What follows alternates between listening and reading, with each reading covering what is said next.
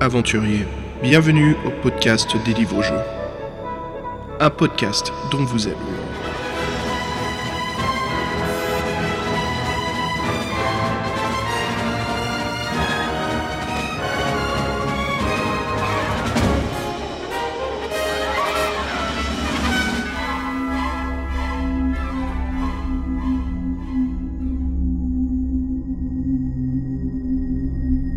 aventuriers et bienvenue à un nouveau podcast euh, dont vous êtes le héros. Comme d'habitude, moi c'est Xavier et à mes côtés, aujourd'hui, salut Jean-Michel. Salut Xav, ça va? Mmh, Parfait, tu vois, je me fais un petit café là, on se pose devant le podcast parce que euh, on va discuter d'une chose assez euh, spécifique, non? Euh, Je sais pas, parce que chaque fois que j'entends toi- ta voix, maintenant je pense au pouvoir de l'herbe, donc je me dis on va pas parler du pouvoir de l'herbe. Bah, En parlant du pouvoir de l'herbe, salut Fred, Ça va? Ça roule? Bah ouais, ça roule. Jean-Michel, justement, euh, est-ce que tu te souviens dont... Je me souviens pas du tout du pouvoir de l'herbe qu'on avait discuté, c'était dans notre podcast euh, Production Maudite, euh, qui était donc... euh, euh, c'était quoi déjà? C'est Jean-Michel, c'était il y a 2-3 numéros, non? Le, tom- Oui, c'est le celui, tombeau du vampire. le tombeau du vampire. Tombeau du vampire. Ah, Ah ouais, j'étais, j'ai, euh, à un moment vous étiez tellement explosé, c'est normal que vous en souveniez pas, mais, euh, mais à un moment il y avait une, une Oui, inscription la citation en latine latin. et Ouais, la- ouais. Ouais, c'est ça. Bah voilà, Fred s'en souvient quoi. Ouais, très bien. euh, le pouvoir de l'herbe, ça vous a, ça vous a enthousiasmé à ce moment-là. Ah, c'est ce qu'ils avaient dit dans le, dans le, dans le texte latin? Oui, mais en fait, la phrase était un peu bizarre et moi je t'ai demandé c'est euh, c'est quoi la, la puissance de l'herbe et toi tu me dis ouais, bon, bref, t'as t'as dit une grosse, t'as dit une grosse connerie, ça m'a fait marrer. Merde, je me souviens pas du tout, c'est pas possible.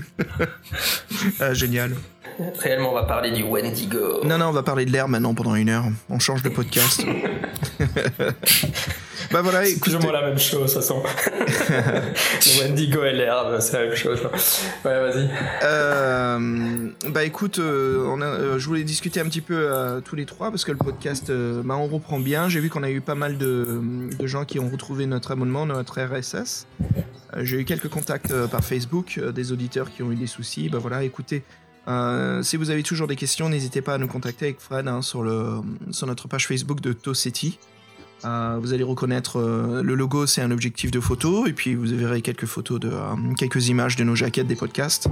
Donc voilà, si vous avez des questions à nous poser, des soucis techniques, ça sera avec plaisir qu'on puisse vous aider. Donc voilà, Fred, ça y est, les collections, les abonnements reviennent, donc ça se passe de mieux en mieux. Parce que en fait, Jean-Michel, on a eu un petit souci de, de RSS qu'on a changé, qu'on a migré en fait de de Buzzsprout à SoundCloud. Donc voilà, c'était quelques défauts techniques. Je sais qu'on Ouais, je, je l'ai entendu, je l'ai entendu quand tu l'as mentionné dans un épisode, mais euh, moi avec iTunes, je peux, je- si ça peut te rassurer, je n'ai absolument eu aucun problème. Ouais. J'étais là, ah, de quoi, est- de quoi est-ce qu'il parle?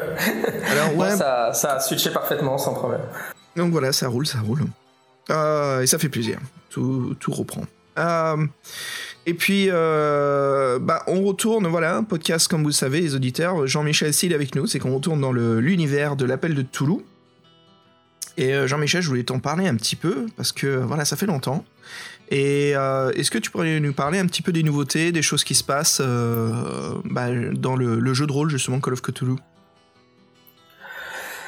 Oui, la dernière fois qu'on en a parlé, c'était en, en 2015, donc il y a, deux ans, dans l'épisode sur Alone Against the Flame, un seul contre les flammes.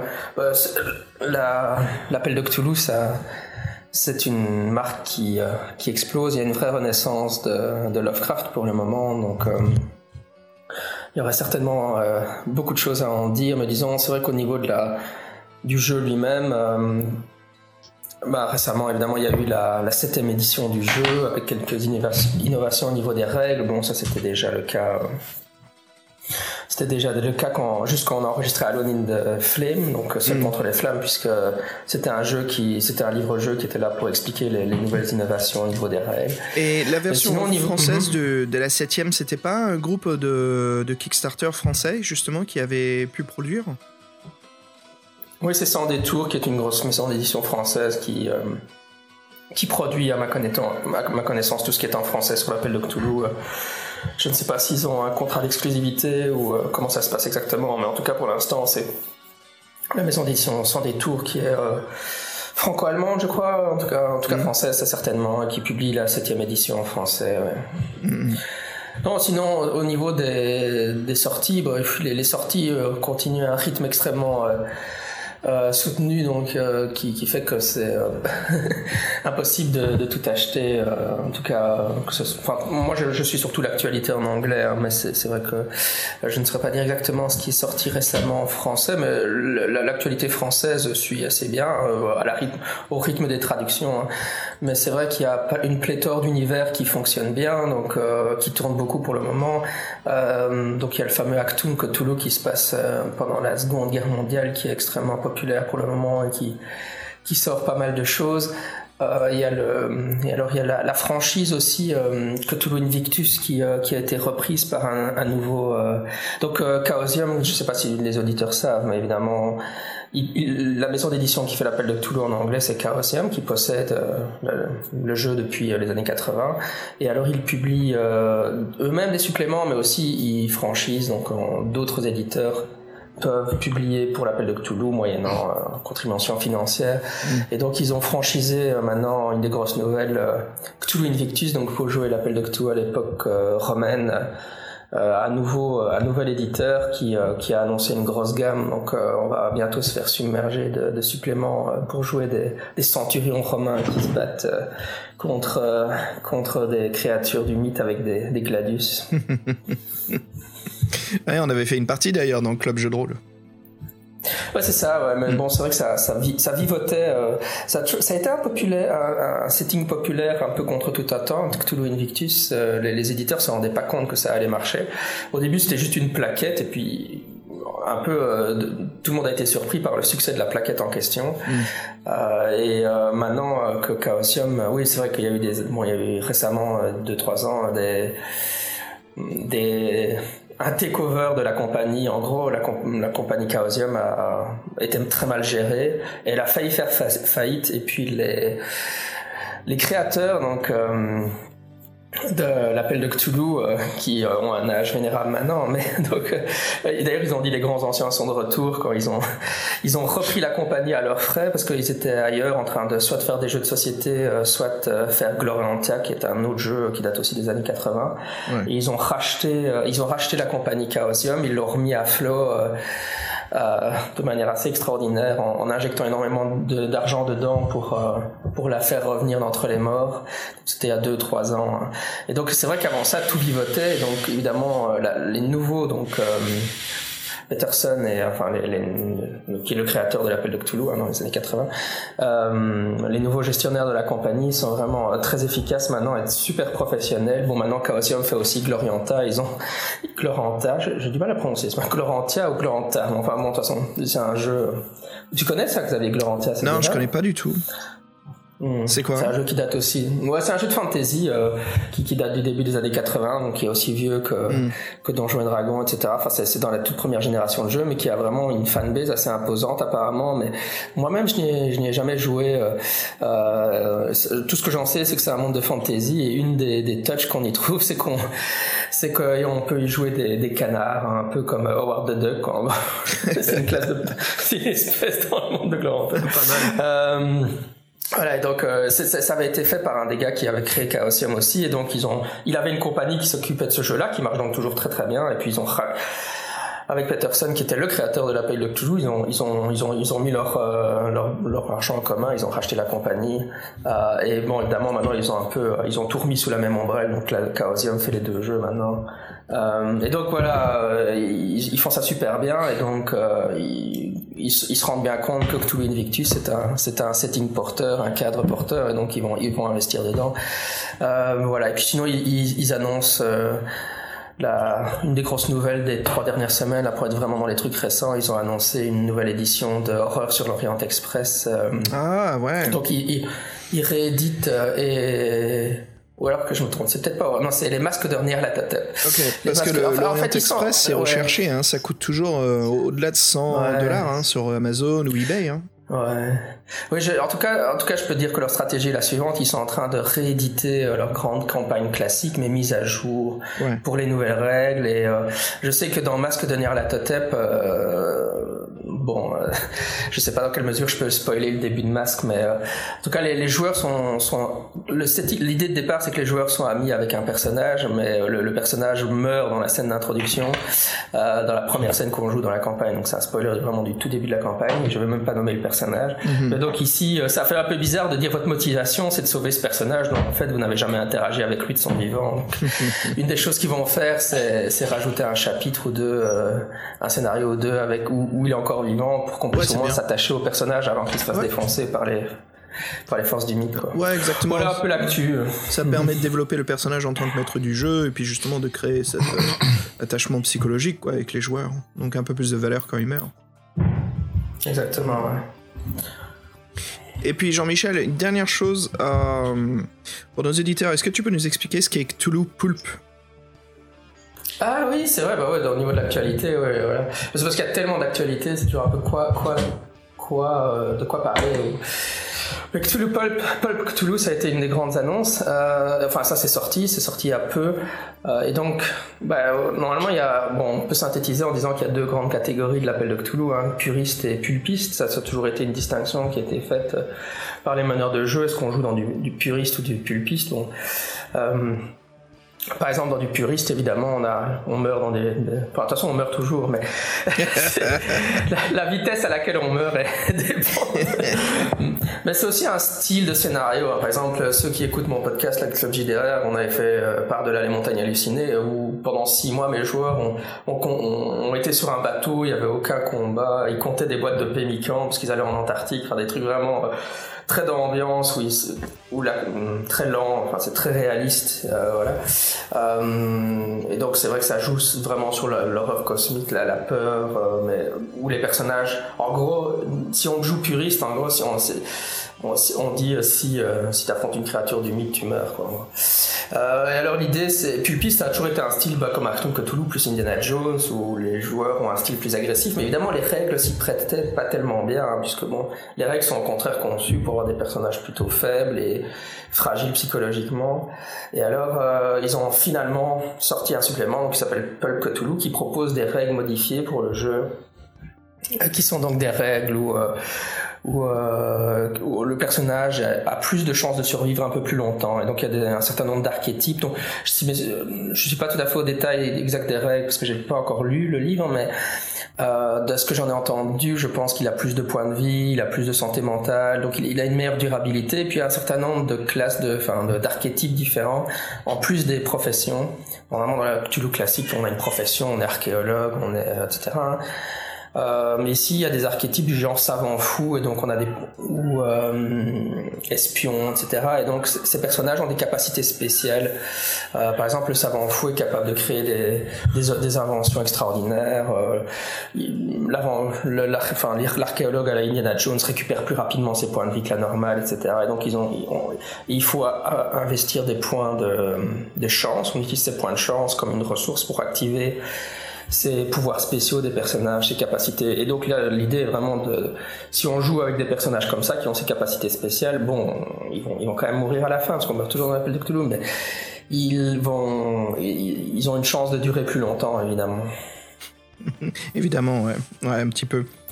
Et c'est, je Bah, sais le style de jeu est aussi- ouais, le style de jeu c'est aussi je prends mon shotgun et je commence à flinguer tous les monstres que je rencontre enfin ça, Ah ça oui. implique aussi là je, là je suis purement en termes techniques hein, comment mais évidemment euh, si les scénarios qui sortent maintenant donc ils sortent des, des scénarios ils ont sorti une campagne Pulp Cthulhu mais évidemment le type d'histoire qu'on raconte c'est aussi plus euh, à la Indiana Jones évidemment Mm, mm, mm.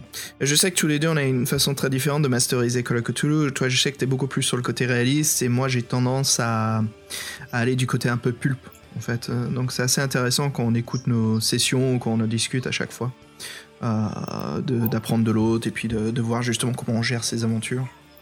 Euh, bah voilà, bah écoute Jean-Michel, super, hein. merci beaucoup pour, euh, pour nous mettre à jour là sur l'appel de Toulouse. Je t'admets que moi je suis un petit peu à l'ouest, ça fait longtemps que j'ai pas joué, et malgré que j'ai Ils font adapté. plus, euh, ils, ils font plus l'époque victorienne alors ou c'est le classique comme on dit?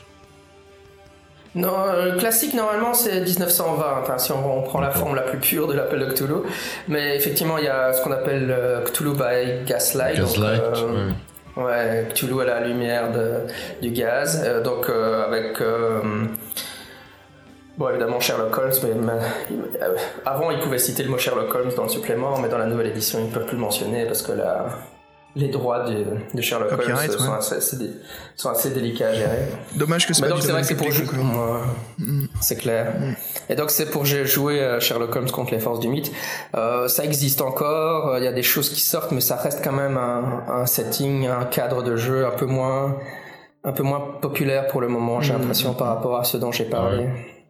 Et d'accord. puis ce qu'il y avait aussi euh, dans l'ancienne édition de Cthulhu, c'était la version moderne en fait, où on- il y avait justement un skill de hacking et il y avait euh, une des règles pour utiliser l'internet. Années 90, ouais, avec les hélicoptères et tout. euh. Ouais. ouais, ouais, je Ah, vois que Fred connaît la couverture classique de. Ah ouais, moi je. Cthulhu, euh, il y avait un, ouais, Cthulhu, il y avait un gros hélicoptère qui se faisait choper par une tentacule aussi, mes souvenirs sont bons sur la Ah, couverture, c'est à ça que génial. tu penses, ouais. Et j'ai- Franchement, la couverture de Chaosium était géniale. hein, Ah. Cthulhu Now, c'est ça qui est marrant, c'est que Cthulhu Now, évidemment, maintenant c'est du passé, puisque c'est Cthulhu dans les années 1990 ou 90, euh, c'est déjà du passé. Mais euh, ouais, moi je pense que mon impression générale en voyant ce qui sort, c'est que le Cthulhu contemporain est quand même encore moins bien desservi que Cthulhu by Gaslight. Euh, et la, raison, mon impression générale, c'est que c'est toujours difficile, un peu difficile de gérer euh, les aspects technologiques. Oui, j'utilise mon iPhone, etc. Pour, euh, voilà, je prends une photo de Cthulhu et je l'envoie sur tous les réseaux sociaux Ah, c'est directement. débile. parce qu'on- Euh, c'est vrai que c'est pas c'est pas si facile à gérer que ça et donc c'est une des raisons. Je, dirais- je dirais pas qu'il y a rien qui sort mais c'est à cause de ça. Et puis bon je pense que les gens finalement ils aiment bien jouer Cthulhu dans une une dans le autre passé euh, ouais, pour une autre ambiance. Par contre ce qui, ce qui- il y a des choses un peu qui sortent. J'en, j'en ai fait une- un mini scénario il y a un ou deux ans euh, sur euh, sur mon podcast Club JDR c'est aussi euh, Cthulhu euh, post-apocalyptique hein, euh, dans le futur avec des après que les les euh, les, les grands anciens soient réveillés sur Terre et aient pris le contrôle de la planète. Euh, donc là, il y a parfois des petits trucs qui sortent. Je crois que c'est quasiment presque. Ce, ce, ce setting-là n'est pas si développé que ça non plus, mais ça existe aussi. ouais. De toute façon, la multiplication de settings est absolument effroyable dans l'appel de Cthulhu. Ouais, ouais. Non, c'est vraiment chouette. Euh, bah voilà, écoutez, justement, euh, Cthulhu, Cthulhu, euh, parce que on va parler. euh, Jean-Michel, donc il y a deux ans, on avait fait Seul contre les flammes, et là on va faire donc un, des autres livres, l'un des tout premiers si je me trompe pas, des livres dont vous êtes les héros sur le monde de, bah, de les règles de Chaosium, le monde de l'appel de Cthulhu, et donc sur les traces du Wendigo. Et euh, donc c'est un livre un peu plus grand format. Et puis euh, voilà, on l'a lu tous les trois. Et euh, je crois qu'on a pas mal de, de retours à faire, pas mal d'impressions à raconter. Donc c'est assez sympa. Mais avant de rentrer là-dedans, je vous propose de faire une petite pause, les gars. Et puis on se retrouve juste après. Yep. marche. Ok. Et pour se mettre dans l'ambiance, euh, allez, euh, comme je te disais, Fred, un peu plus tôt, Demis Roussos et Vangelis, qui ont fondé le groupe Aphrodite Child. Et je te propose les quatre euh, cavaliers de Four Horsemen. À toutes. À toutes, ouais.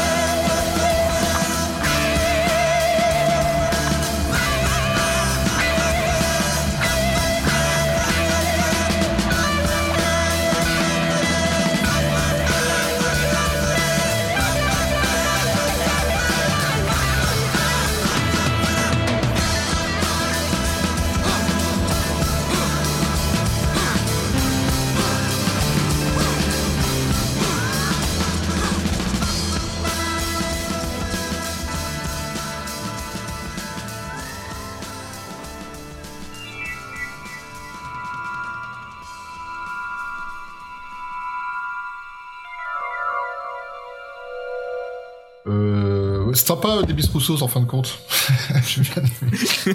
J'aurais jamais cru t'entendre dire ça un jour. Ah, mais j'ai confiance en tes goûts musicaux. hein. Ah, c'est gentil, merci beaucoup. C'est vrai que, alors pour, pour partager vite fait les gars, ce qui, ce qui arrive de temps en temps, euh, pas souvent, et les auditeurs sont vraiment sympas sur les choix. Je sais qu'on passe de tout à tout, hein. on passe du vaporwave au metal, au rock, au pop, au future funk, euh, on se balade vraiment partout. Et euh, les auditeurs sont cool, ils aiment bien ce côté, mais je t'admets que j'en ai eu certains où dès que c'est du métal ou du rock, euh, j'en ai même eu un qui m'a écrit ou faites chier avec vos goûts musicaux. Bah ouais, on peut pas plaire à tout le monde. Hein. On peut pas plaire à tout le monde. Je lui ai écrit, euh, écoute, merci de ton retour. Euh, si tu as des, conseils, voilà, des conseils, à nous, enfin des, des références à nous donner, euh, s'il te plaît, n'hésite pas, hein, ça nous fera grand plaisir. Et le mec m'a jamais répondu. Donc voilà, si jamais il nous écoute toujours, s'il te plaît, vas-y, balance-nous un- une recommandation. Je te le mec avec Fred, si ça nous plaît, ben, franchement, on n'hésitera pas à faire passer, quoi, sur l'émission. Pas de soucis. Hein. Mais je crois que s'il m'a créé Bon. rien à foutre, c'est qu'il en a vraiment rien à foutre de tout, donc... voilà, j'ai- Bon, on sait rien. hein. soit il faut toujours être il faut, il jamais répondre aux trolls mais euh, on sait jamais peut-être c'est pas des trolls peut-être ça fait vraiment chier donc faut pas être poli Voilà. Euh, les gars avant qu'on discute euh, du livre euh, j'aimerais qu'on se mette un petit peu dans l'ambiance et qu'on raconte un petit peu nos aventures vécues en tant que maître du jeu ou joueur de l'appel de Toulouse et je sais que Jean-Michel tu masterises bien plus souvent que nous deux et est-ce que tu pourrais nous parler un peu du- d'une de tes aventures euh, masterisées récemment? Euh, Comment t'as géré ton groupe? Qu'est-ce qu'était le synopsis de l'aventure? Et qu'est-ce qui, quels sont les moments forts qui s'est passé avec tes joueurs auxquels tu t'y attendais pas du tout? Bah, je pense que ça serait, on pourrait plugger ici euh, notre campagne hein, avec Xav, hein, qui s'appelle donc euh, The Pathfinder, hein, qui c'est pas de l'appel de Cthulhu, mais c'est avec du Lovecraft dedans. donc ça, c'est une campagne. On parlait de l'actualité euh, de l'appel de Cthulhu. C'est vrai que je me suis limité à l'appel de Cthulhu, mais de la- l'actualité Lovecraftienne dans le jeu de rôle est, est bien au-delà de l'appel de Cthulhu stricto sensu. C'est vrai que je maîtrise pour l'instant une une campagne. donc pour Pathfinder, si les gens connaissent pas, c'est Donjons et Dragons euh, 3.5. hein. Et euh, mais a vraiment une très forte tonalité euh, Lovecraftienne. Et Xavier est un des joueurs. Qu'est-ce que t'en penses, toi, Xav? Ah super, moi j'aime beaucoup le- les cartes que tu nous balances, les images, les descriptions surtout de l'atmosphère et l'ambiance où l'on se trouve. Et en effet, le côté Pathfinder, c'est c'est intriguant parce que on utilise, je trouve, des jets de Pathfinder qu'on fait pas souvent, comme euh, la peur, euh, beaucoup plus de saves. Euh, tu sais, will save et tout. Je crois que c'était quoi l'autre aussi? Il y a will, fear et euh, Fortitude. fortitude, ouais. Donc c'est des choses que souvent quand je joue à Pathfinder ou Donjons et Dragons, hein, parce qu'il y a des équivalents, les règles se ressemblent beaucoup. C'est déjà que je fais pas souvent. Donc c'est cool de les utiliser pour développer euh, bien plus le, le personnage dans ses actions ou dans les combats. Moi je Mm. m'éclate. hein. Je, Oui. je sais qu'on a fini la première phase, donc intéressé par, par cette deuxième partie. Ouais, ils utilisent les, les mécaniques de jet de sauvegarde pour euh, simuler l'équivalent de la peur. hein. Euh, C'est vrai que, euh, par exemple, dans un des scénarios, enfin dans, dans la dernière partie qu'on a faite, que j'ai postée récemment sur Club JDR, le- un des joueurs se met à regarder un- une peinture Lovecraftienne, et dans l'appel de Cthulhu, on ferait fais un jet de santé mentale, et puis si tu rates, t'es- tu chopes euh, une perte de santé mentale et si tu si as suffisamment plus de 5 points, tu as une folie passagère. Et dans la folie passagère assez classique, c'est tomber dans les pommes ou être immobilisé pendant un certain temps. Mais ici, dans le jeu, ils disent euh, faites un jet de sauvegarde contre la magie et si tu rates ton jet de sauvegarde contre la magie, tu es paralysé pour un certain nombre de rounds. Donc ils, utilisent la mécanique de Pathfinder pour rendre le- les effets, des effets similaires que ce que fait l'appel de Cthulhu. Donc c'est c'est pas mal trouvé. euh. Et sinon, au niveau, au niveau de l'univers lui-même, euh, c'est vrai que c'est assez euh, surprenant. C'est une campagne a un, un bestiaire de Cthulhien gigantesque. Il y, a, des créatures que non seulement que j'ai jamais fait jouer, mais ils vont chercher loin, loin, loin dans le bestiaire de l'appel de Cthulhu. Mais évidemment, ce qui est différent, c'est c'est que les, créatures sont bon, les, personnages on redoute de les affronter, mais c'est vrai que il y a quand même l'idée, on peut leur foutre un, une hache de guerre dans la gueule et ça va, ça va fonctionner. Alors que dans l'appel de Cthulhu, euh, à part un lance-flamme ou un lance-missile, les, les joueurs sont pas très confiants qu'attaquer les créatures soit la meilleure stratégie. Donc ça, c'est vrai que c'est la grosse différence. Mais enfin, je trouve que, en tout cas, c'est vraiment un mélange de, de Donjons et Dragons et de l'appel de Cthulhu qui, qui fonctionne vraiment très bien, je trouve. Ouais, c'est- c'est c'est- c'est- c'est vraiment intéressant parce que c'est c'est quand même une version pulpe de Cthulhu Invictus. Ouais, c'est ça, ouais, c'est vrai que c'est. c'est- Cthulhu Invictus, je pense que la popularité de Cthulhu Invictus, dont on parlait tout à l'heure, provient de ça aussi. Hein. C'est Mm. que Cthulhu Invictus, ça, ça revient, ça ressemble à de la fantasy sans, sans en être. Donc, euh, c'est pour ceux qui ont grandi. D'ailleurs, on dit souvent maintenant, si, si, on a un groupe de joueurs qui a jamais fait que du Donjon Dragon, du Pathfinder ou n'importe quel euh, équivalent, hein, donc OSR, un système, euh, système euh, et qu'ils veulent transitionner vers l'appel de Cthulhu, c'est probablement mieux de leur faire jouer du Cthulhu Invictus. Ils seront, ils seront plus, plus à leur aise ou ça leur semblera plus familier Hmm. Que de transitionner directement vers 1920. euh, vous êtes un archéologue ou un universitaire euh, en chaise roulante. ça change Euh. dramatiquement ouais, le cours du jeu. Tu, euh, est-ce que, je voulais te demander, mais en tant qu'MJ, est-ce qu'il y a un, un moment que tu préfères un peu plus euh, sur cette première partie qu'on a fait tous ensemble? Euh, il y a beaucoup de choses que j'ai vraiment, vraiment beaucoup aimé dans, dans, cette campagne. Et la première partie de cette campagne, comme beaucoup de campagnes Pathfinder, je pense, est un donjon. Et puis après, ils ouvrent sur l'univers. hein. donc, euh, c'est une grosse phase de donjon. On a, fait cet après-midi de jeu pour faire finir le donjon en question. Ben, le- pour moi, le point fort de ce donjon, c'est que c'est un donjon parfaitement réaliste. Euh, c'est-à-dire cohérence. Par réaliste, j'entends cohérence. C'est-à-dire que les monstres ont tous une raison d'être. On sait pourquoi ils sont là. Ils interagissent de manière. Ils sont pas statiques. Ils peuvent se déplacer dans le donjon. Alors qu'évidemment, les donjons, quand, quand on avait dans les années 80, quand on était adolescent, euh, c'était un peu du grand n'importe quoi. Ça partait dans tous les sens. Sauf si t'avais le Ouais, pote a- qui avait le papier à carreaux et qui dessinait les donjons, qui, euh, qui utilisait. Moi, j'avais un pote qui faisait ça, donc qui. euh, qui était vraiment sympa de jouer avec lui parce qu'il n'hésitait pas à écrire en fait un petit synopsis de la raison du donjon. Et donc quand il le dessinait par la suite, il essayait de donner de la cohérence. Ah, c'était assez sympa. Mais en effet, ouais, c'est Moi, vrai. dans, que- les, euh, dans les, dans les moments qui m'ont qui, qui m'ont bien plu, c'est que dans ce donjon, il y avait quand même des influences un peu de, à la Silent Hill.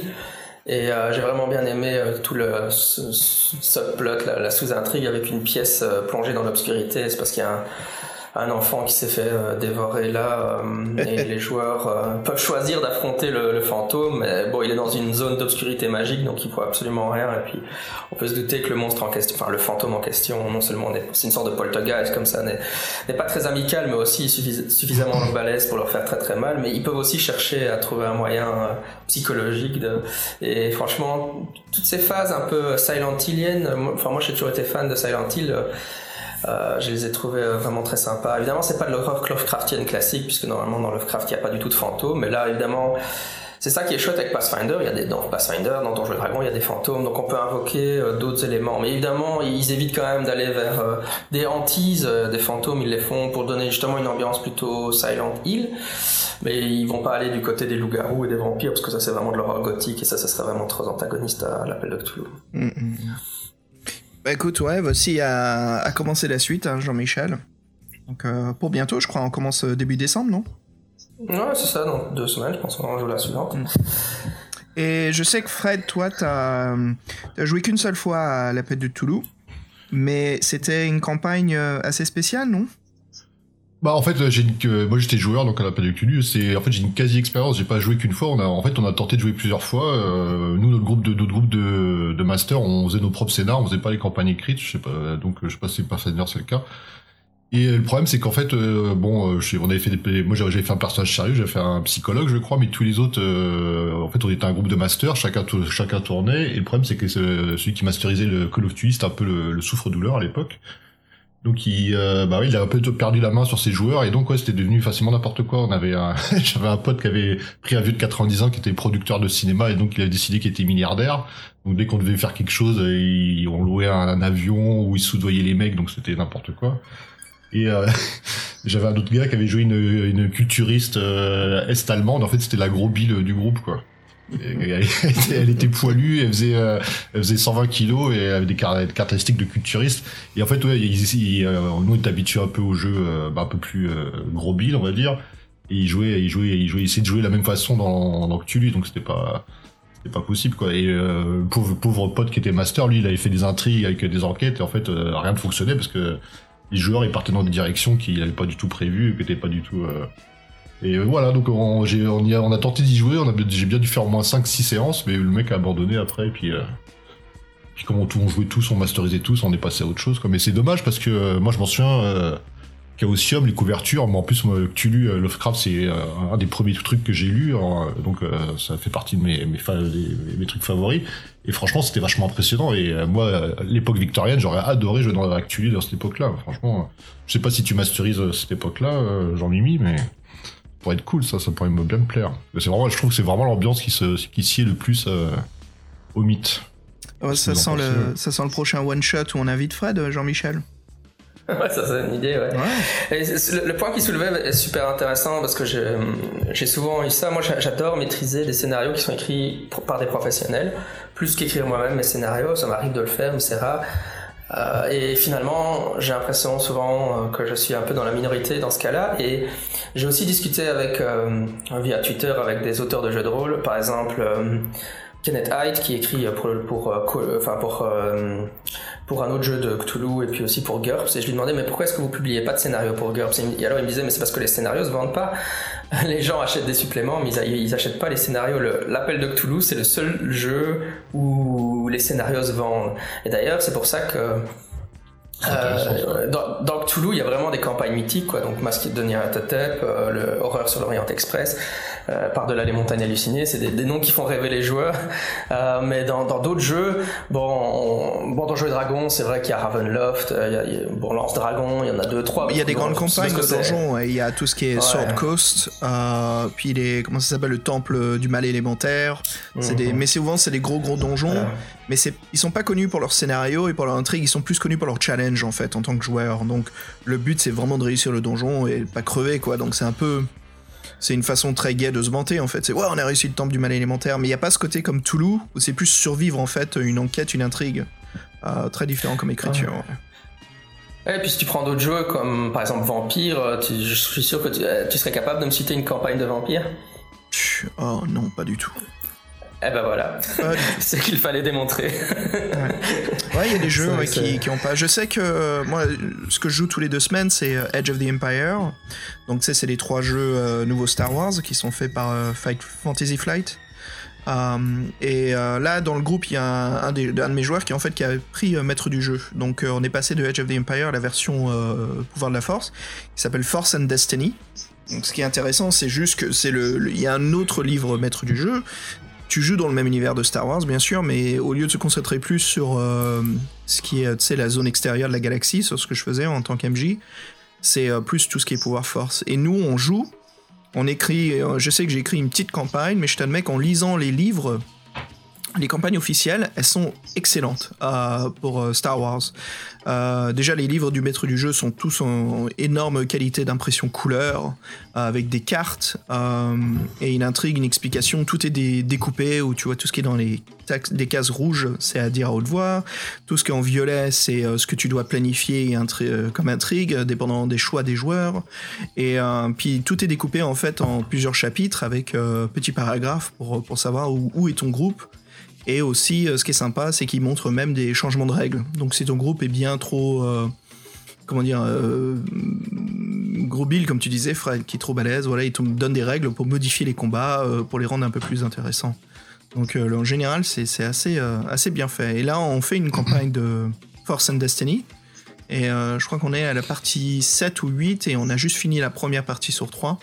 Mais c'est assez bien écrit en général. Tu sens que c'est vraiment des professionnels de Star Wars. Et je sais qu'aussi, les écrivains, c'est des gens qui sont très très connus du domaine, euh, euh, pas non seulement du jeu de rôle, mais euh, voilà, du, du, roman, science-fiction, l'univers Star Wars. Donc il faut appel vraiment à des grands écrivains pour, pour t'écrire des campagnes. Et tu le sens quand tu joues, parce que tu, sens que l'intrigue est énorme et ça t'in- ça t'intéresse, ça te donne envie de continuer et de savoir ce qui se passe. Donc c'est assez bien fait. Moi j'ai vraiment ça, hein. je, suis, je suis fan de certains scénaristes comme on est fan de certains auteurs. hein. Quand le gars dit je sors un nouveau, une nouvelle campagne ou un nouveau recueil de scénarios, je suis tout excité euh, des mois à l'avance parce que je sais que le gars écrit super bien et que c'est un style d'histoire qui me plaît. Euh, Sinon, tiens, tant qu'on est là-dessus, euh, puis après il faudra qu'on bifurque, vers le Wendigo, mais dans les sorties sympas que j'ai fait récemment, donc c'est Trail of Cthulhu, mais c'est donc c'est pas Call of Cthulhu, c'est un autre jeu, Trail of Cthulhu euh, qui se passe dans le monde de Lovecraft, mais ils ont sorti un système qui s'appelle Gumshoe One to One, donc pour jouer avec un meneur et un joueur. Hmm. Donc je, je, je mentionne ça pour, pour les auditeurs qui seraient intéressés, qui seraient par exemple en difficulté pour trouver un groupe. À ce moment-là, ils peuvent juste être à deux, il faut juste qu'ils aient un copain, euh, ou bien ils peuvent initier leur, leur, leur épouse au jeu de rôle, ou s'ils ont un enfant euh, ado, euh, dans, la- à partir de 15 ans, ils peuvent jouer avec lui. Euh, C'est vraiment et, je pense que jusqu'à présent, il y avait eu des tentatives pour faire des jeux de rôle solo, un meneur, un joueur, mais euh, c'était pas très concluant. Souvent, ça, ça utilisait le système. Donc, il y avait eu euh, Monophobia, la peur d'être seul, qui était un supplément pour l'appel de Cthulhu. où On jouait seul. hein.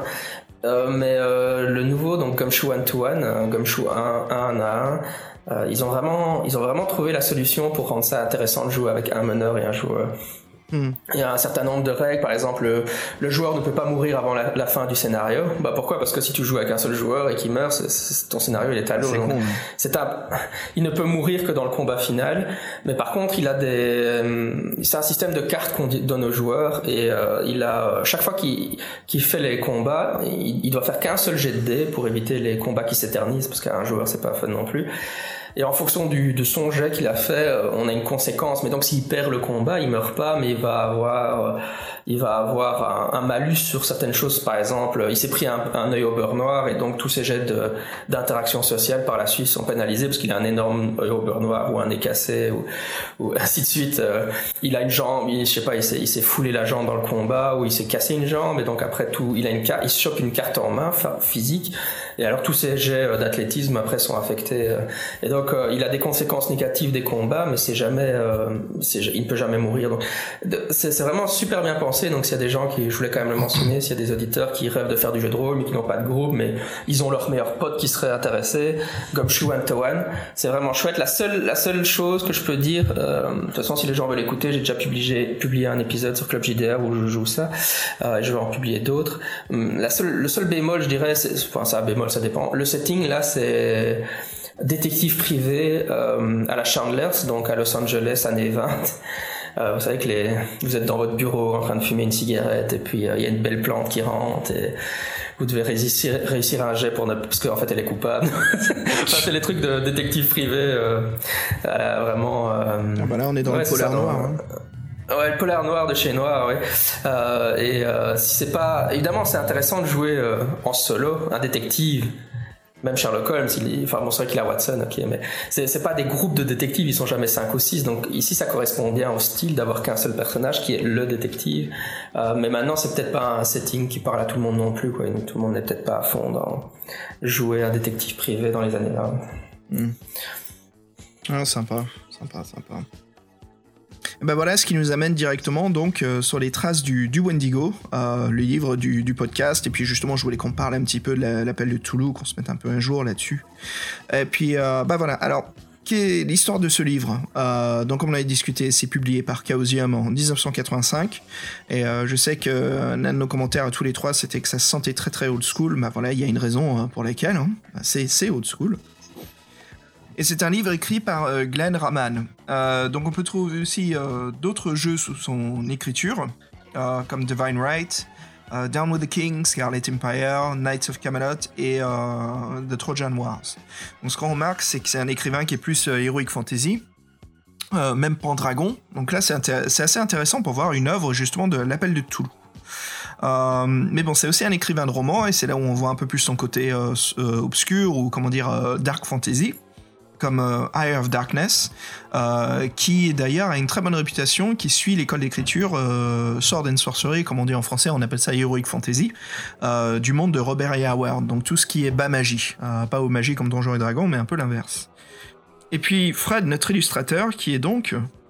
Bah, David Day, aussi connu sous le nom de Dan Day. Alors lui, il est plus connu en fait pour ses illustrations dans le bestiaire de, de Tolkien. Euh, faut savoir qu'il est aussi euh, poète, écrivain et illustrateur pour. euh, je pense un, un illustrateur référent pour le JDR Call of Cthulhu. Tu confirmeras, Jean-Michel, mais j'ai l'impression que sa patte euh, me dit quelque chose dans les années 80. Et euh, bah, sinon, bah, il, bah, il écrit aussi des pièces de, des théâtres pour la télévision, le, le petit dessinateur. Mm. Et donc c'est lui qui a fait beaucoup de- de- d'illustrations de, Cthulhu parce que ça- franchement, quand j'ai revu la couverture de Vendigo là, que le personnage qui fond sur la fille euh, esselée dans, dans les souches d'arbres, ça m'a, ça m'a vraiment ra- rappelé tout l'univers de Cthulhu des années 80 quoi. Ouais, c'est vrai, j'ai- eu la même impression. hein. J'ai pas été vérifié, mais ça, on sent, comme tu dis, ça, sa patte semble très familière. Non, non, c'est bien écrit, euh, le dessinateur de tous les anciens livres, euh, soit des, tu sais, les recueils de 4 ou 5 aventures par livre, comme euh, Aventure en Norvège, euh, Mhm. ceux qui se passent au Tibet. Et euh, il y avait aussi les maisons hantées. Donc tu, tu vois, Jean-Michel, c'est ces livres où il y avait 4 ou 5 scénarios chacun, euh, comme Monsieur Corbett. Euh, L'aventure en Norvège, qui était vraiment excellent d'ailleurs. Mais ouais, c'est le, le dessinateur. Alors je sais pas pour les couvertures si c'est lui à chaque fois, mais les dessins qu'on voit à l'intérieur, c'est bien lui. C'est Da- David Day. Donc, en effet, c'est marrant comment ce personnage a vraiment déterminé l'illustration noir et blanc de l'univers de l'appel de Toulouse. Mais d'ailleurs, il n'y a pas beaucoup d'illustrations là, dans celui-ci. Je sais pas si c'est euh, le quota habituel, mais euh, il y a quoi Peut-être 4-5 dessins, c'est ça, à Mm. l'intérieur? Bah c'est pour, dire aux, auditeurs, c'est un livre assez fin en fait. Hein. C'est pas un grand livre-jeu euh, comme on a l'habitude des des publications, que ça soit les folios, les livres dont vous êtes le héros ou autre collection de livres-jeux. Là, c'est vraiment quelque chose de, de beaucoup beaucoup plus fin. On est quoi? On est sur 60 fait pages, je pense. Ouais. 70 pages. je crois. 70 pages, ouais. Donc euh, d'où le fait que ça soit un grand format comme un magazine, ce qui permet Ouais, c'est justement de... plus vertical. ouais. Ouais. Les paragraphes sont, verti- sont verticaux d'ailleurs. Bah, fois, c'est un peu chiant. ouais, les paragraphes sont écrits en fait comme un livre, jeu, euh, un livre de jeu de rôle. Tu sais, en paragraphe, c'est ça, il y a deux, deux, deux colonnes par page en fait de paragraphes. Donc, euh, en effet, pour la lecture, c'est c'est un autre style. Euh, on fait ça souvent dans les livres de maître du jeu, juste pour qu'on puisse stocker le plus d'informations possible. Et là, c'est vrai que ça, ça étonne en fait pour un livre-jeu. Euh, donc voilà, et puis donc le livre discute du, du Wendigo. Et euh, Jean-Michel, est-ce que tu peux nous dire un petit peu les origines euh, bah, de d'où vient la légende du, du Wendigo? Mhm. Je- juste avant de transitionner vers le Wendigo, je voulais Ouais. te dire quand même que le- la première édition de l'appel de Cthulhu date de 1981, donc on est quand même que 4 ans après, c'est encore très récent. Euh, évidemment, on a maintenant on a, des, on a des dizaines et des dizaines d'années de publication de l'appel de Cthulhu, Euh, et donc ça a peut-être aussi un impact sur le fait que l'auteur n'a pas écrit beaucoup pour l'appel de Cthulhu. Enfin, il est plus dans un style fantasy, Ouais. puisque le jeu est encore récent. Et alors aussi, tu mentionnais euh, Ro- Robert. Howard, euh, donc l'auteur de Conan le Barbare, mais évidemment, le Robert. Howard est un des auteurs du mythe de Cthulhu, donc si quelqu'un Ouais. est spécialisé dans, dans, dans, euh, Conan le Barbare, Conan le Barbare a beaucoup d'inspiration cthulhienne, euh, et puis Robert Howard a carrément écrit, il faisait partie de la génération, euh, ce qu'on considérait être la deuxième génération du mythe de Cthulhu, donc il y a la première génération c'est Chambers qui a créé le roi en jaune, Poe, etc. Et puis la deuxième génération c'est Lovecraft et Howard et puis Clark Ashton Smith. Les, mystères donc, du euh, verre Oui, c'est ça, ouais. Ouais. Il a donc voilà. Donc si, si quelqu'un est fan de Conan le Barbare, c'est normalement la transition justement. On revient sur Cthulhu Invictus en fait, mais ouais, c'est devrait se faire assez naturellement hein, parce que ouais, Robert Howard, non, il a écrit aussi des nouvelles contemporaines, enfin 1920, c'est contemporaines de son époque évidemment, euh, où, où il place euh, où il place euh, des créatures du mythe. hein, donc euh, il en a écrit vraiment des choses. Et Robert Howard est d'ailleurs celui qui a écrit une histoire euh, de, du mythe de, du mythe de Cthulhu qui se déroule à l'é- à l'époque de l'Empire romain. euh, et, euh, et qui commence par une scène de crucifixion qu'on retrouve ensuite par la fi- dans, le, dans le film Conan le Barbare, alors que bon, ça n'a rien à voir. Mais enfin, le scénariste de Conan le Barbare a été rechercher cette scène de crucifixion où Conan est, Conan, enfin, est crucifié sur un arbre. Vous voyez, vous avez tous vu Conan le Barbare, je suppose.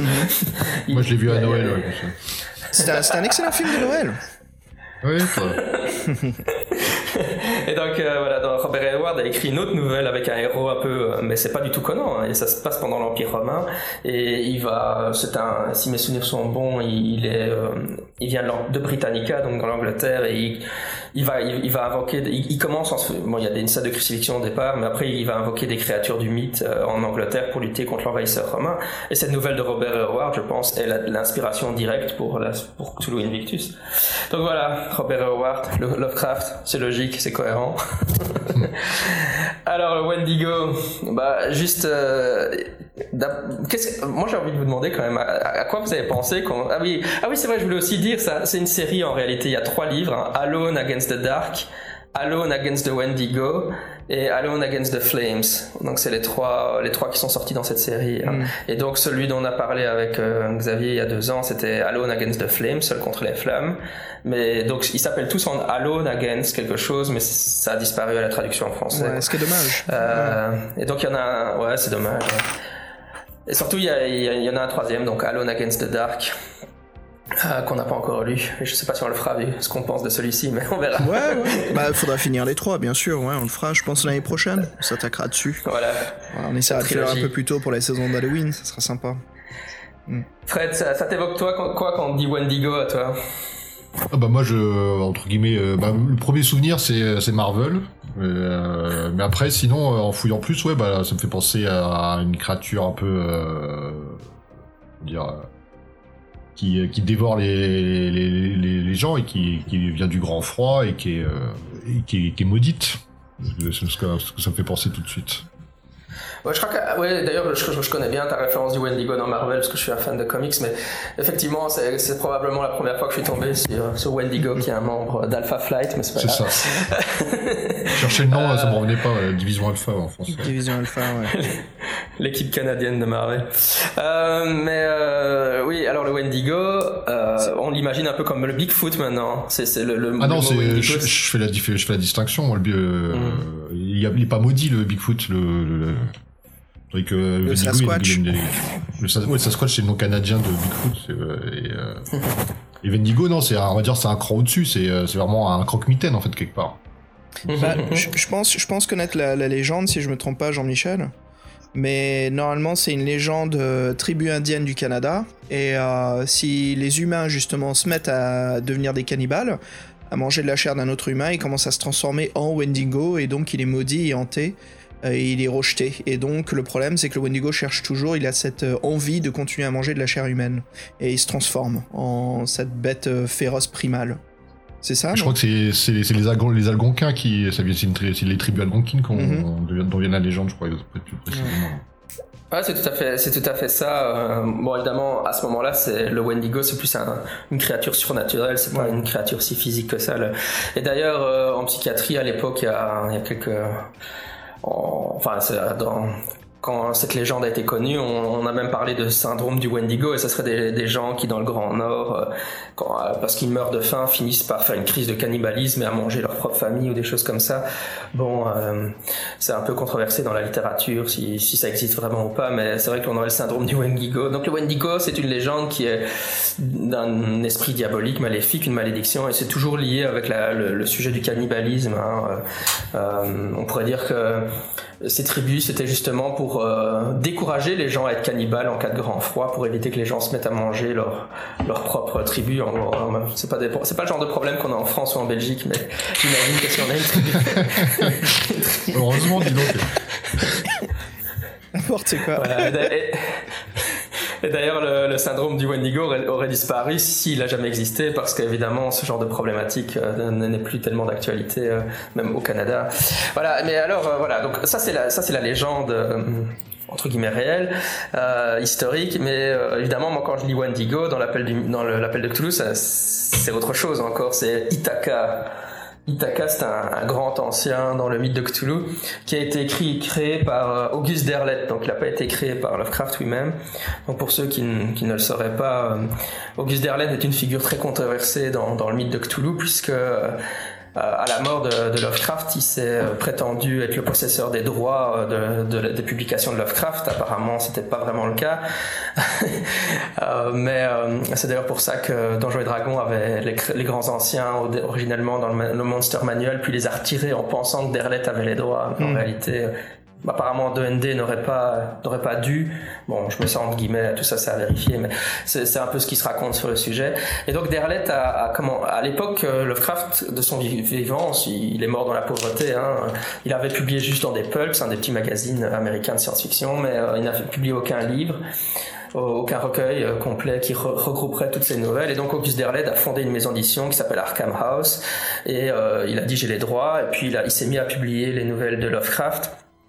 Euh, et il a fait d'autres choses aussi qui, qui ont été très problématiques, c'est-à-dire qu'il a fait des collaborations posthumes, c'est-à-dire qu'il disait, euh, il lisait les lettres de Lovecraft, Lovecraft disait j'ai rêvé d'un truc, et puis lui disait euh, je vais écrire une nouvelle basée sur ça, et puis il disait, il disait que la nouvelle était, avait été écrite en collaboration entre Lovecraft et lui, mais bon c'est un peu, exagéré de dire que c'est une collaboration quand on fait ce genre de, procédure. Et puis aussi la dernière chose que Derlet a fait, c'est qu'il euh, a essayé de structurer le, mythe de Cthulhu. C'est lui qui a utilisé le mythe de Cthulhu, la terminologie de mythe de Cthulhu en premier, hein. Euh, parce que euh, Lovecraft parlait de Yog-Sothoth, Yog-Sothoth, j'arrive pas à le dire, mais ça vient de Yog-Sothoth. Il Euh, et donc c'est Derlet qui a parlé de mythe de Cthulhu. Et puis il a surtout il, avait une idée complètement bizarre du mythe de Cthulhu. Il pensait qu'il y avait des dieux bons et des dieux maléfiques et des dieux euh, élémentaires. Donc Cthulhu serait un dieu du, dieu de l'eau. Alors qu'en fait il est emprisonné dans la mer. C'était complètement bizarroïde. En étant généreux on peut dire qu'il a rien compris à, ce qu'écrivait Lovecraft mais mais, euh, mais il a il a créé un certain nombre de choses. Il a une, une œuvre énorme mais qui n'est généralement pas très populaire populaire chez les fans de Cthulhu. En gros, c'est pas un, un, un, un éti- un écrivain très talentueux, mais l'astuce c'est que sans lui, on n'aurait peut-être pas d'appel de Cthulhu aujourd'hui, parce que il a continué. C'est lui qui a publié Lovecraft à une époque où plus, personne ne le connaissait. Ouais, ça aurait pu être Et il a complètement fait- oublié, ouais. Il a fait survivre Lovecraft et donc il a, en, gros les gens ont un, rapport d'amour-haine contre lui parce que on l'aime parce qu'il a sauvé Lovecraft et on le déteste pour, pour les bizarretés qu'il a fait. Euh, C'est comme Elsprack de Camp avec Conan le Barbare où il charcutait le bazar, euh, où il, faisait, il réécrivait des nouvelles pastiches en les faisant passer pour Robert. Enfin à l'époque il y a des choses qui, se faisaient qui sont assez hallucinantes où on, détruisait les œuvres de certaines personnes en les réécrivant. quoi.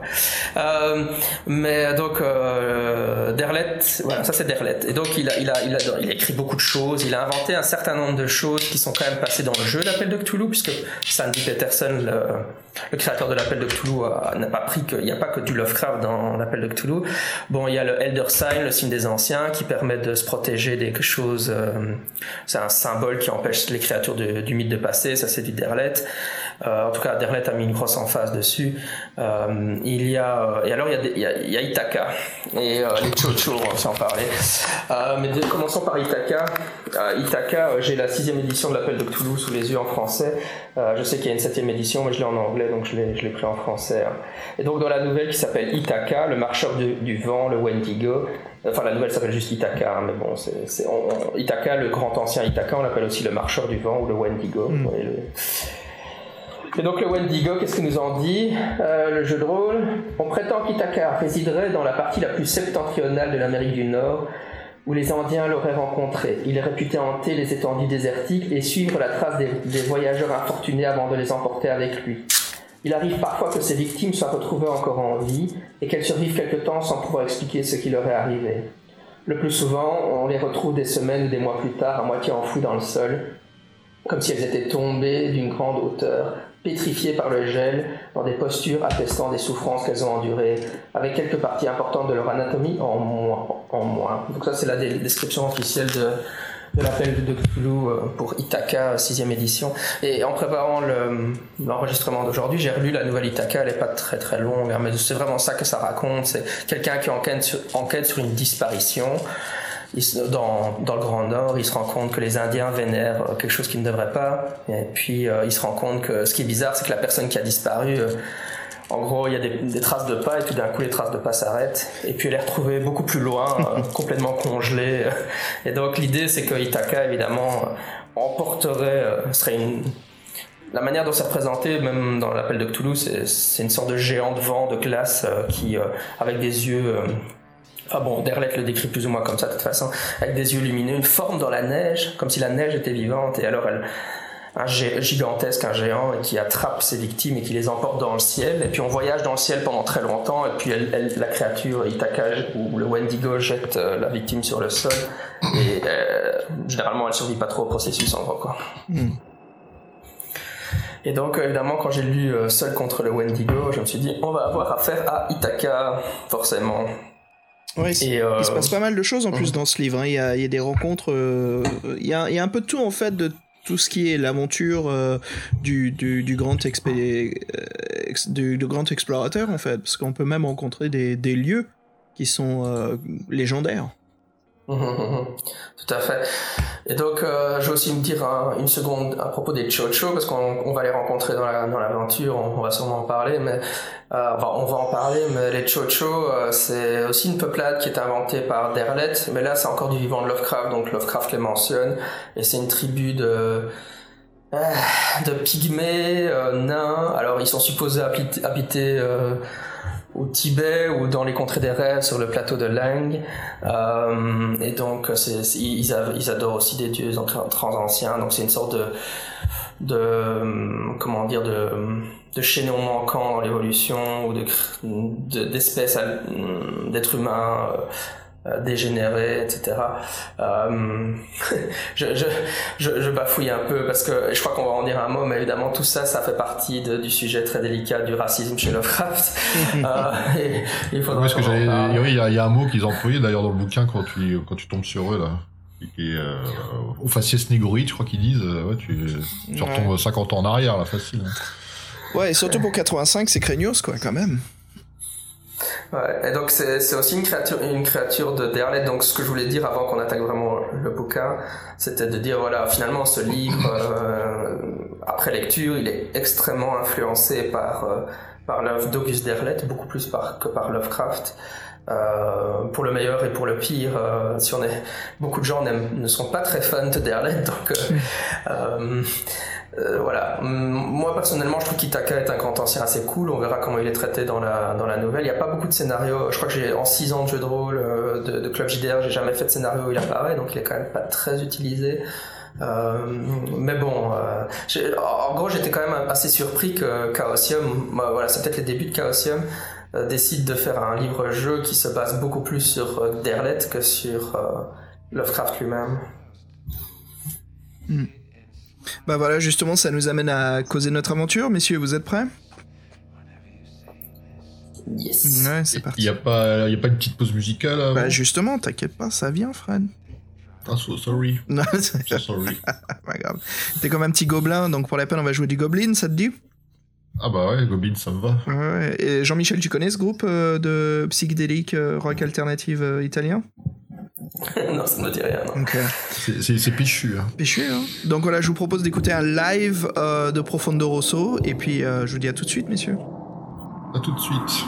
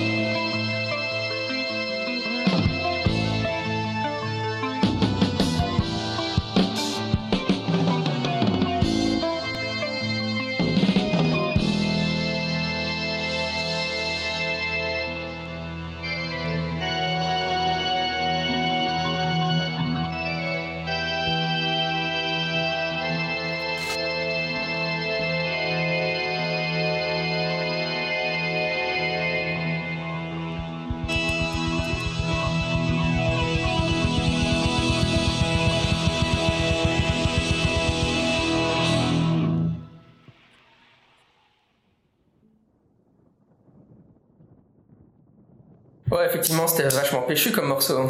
Ouais, ouais, ouais. Bah, ça vient d'un classique euh, de Giallo, les films d'horreur italiens, slasher. Donc, il s'intitule Profondo Rosso. Et puis là, c'est un peu le titre phare euh, du film. Donc, en effet, ça met dans l'ambiance. Euh, bon, c'est un morceau un peu plus chaud parce que là, on va se les cailler, non? On part à l'aventure. Ouais, on part dans le Grand Nord. Seul face au Vendigo. Voilà. Donc pour euh, pour changer un petit peu notre euh, notre façon de faire les livres, je sais qu'on va faire on va discuter un petit peu des, des, des moments forts en fait au lieu de se balader de A à Z qu'on a l'habitude de faire avec Fred. On prend un petit peu de cette nouveauté parce que ça plaît pas mal à nos auditeurs. On a des bons retours dessus. Et donc euh, messieurs, je voulais qu'on cause euh, dans le désordre comme vous le sentez. Si vous voulez faire dans l'ordre, ça marche. Mais euh, des moments phares, des moments forts qui vous ont marqué ou décisions ont eu des conséquences intrigantes et qui vous ont amené dans des lieux complètement entourés par l'univers de Lovecraft. Mais avant cela, discutons un petit peu du, du- de l'aventure. Comment, comment tout débute? Quel est le synopsis et qui nous incarnons? Je veux juste dire un truc, ça m'a fait plaisir de retrouver le système dé de sang. Euh, je me suis amusé à faire ma petite euh, fiche de personnage et j'ai pris pas mal de compétences euh, qui servent dans le, dans le milieu sauvage, comme canotage, survie, tout ça. Et ça m'a servi, faut dire. Alors ouais, donc en fait, on dit qu'on est seul face au Indigo, mais en fait, on est une, on est une scientifique, hein, c'est souvent le cas dans, Cthulhu.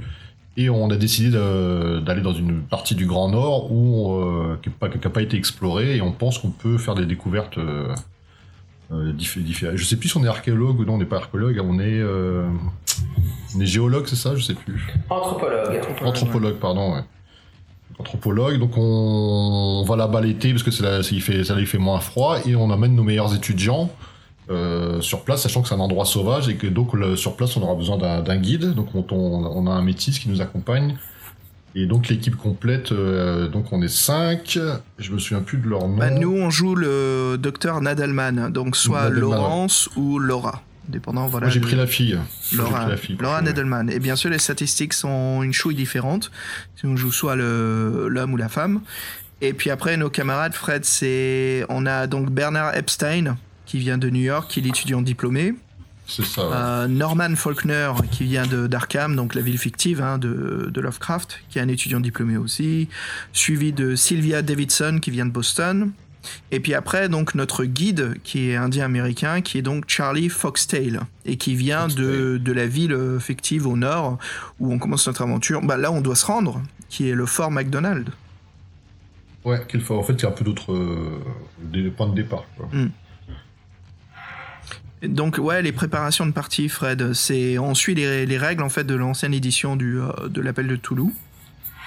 Et euh, donc le, jeu nous propose à la fin du livre, euh, il y a une page de personnages, homme ou femme, puis voilà, on a nos bases de statistiques. Par contre, les compétences sont au début dans l'introduction du livre. Donc là, on va, on a une sélection en fait de de compétences qui sont un peu plus appropriées pour l'aventure, avec la chance de base, et puis bien sûr on a, Jean-Michel, je crois que c'était ça, on a 390 points, c'est ça, à distribuer Ouais, c'est ça, ouais. Tout à fait. Voilà, 40 points qui, qui peuvent être répartis, euh, enfin comment dire, 40 points euh, au moins euh, doivent être alloués dans la- l'anthropologique. Voilà, comme c'est bien sûr euh, la, la carrière de notre personnage. Et puis euh, après, on a nos explications des règles, ce qui est du plus classique, hein, euh, surtout les chocs physiques et psychologiques. Donc là, qui sont aménagés pour, pour une aventure à un seul joueur. Surtout, c'est un peu difficile parce que quand on a les règles de la folie permanente, c'est pas facile quand on est tout seul. Hein. Ouais, j'ai trouvé ça très sympa. Au niveau des règles, il y, a- il y a juste deux compétences qu'on n'a pas habituellement dans l'appel de Cthulhu. Je crois que c'est canotage et connaissance Voilà. de la forêt. Ouais, canotage, Ouais, et alors, euh, qui est assez spécifique. Hein. Ouais.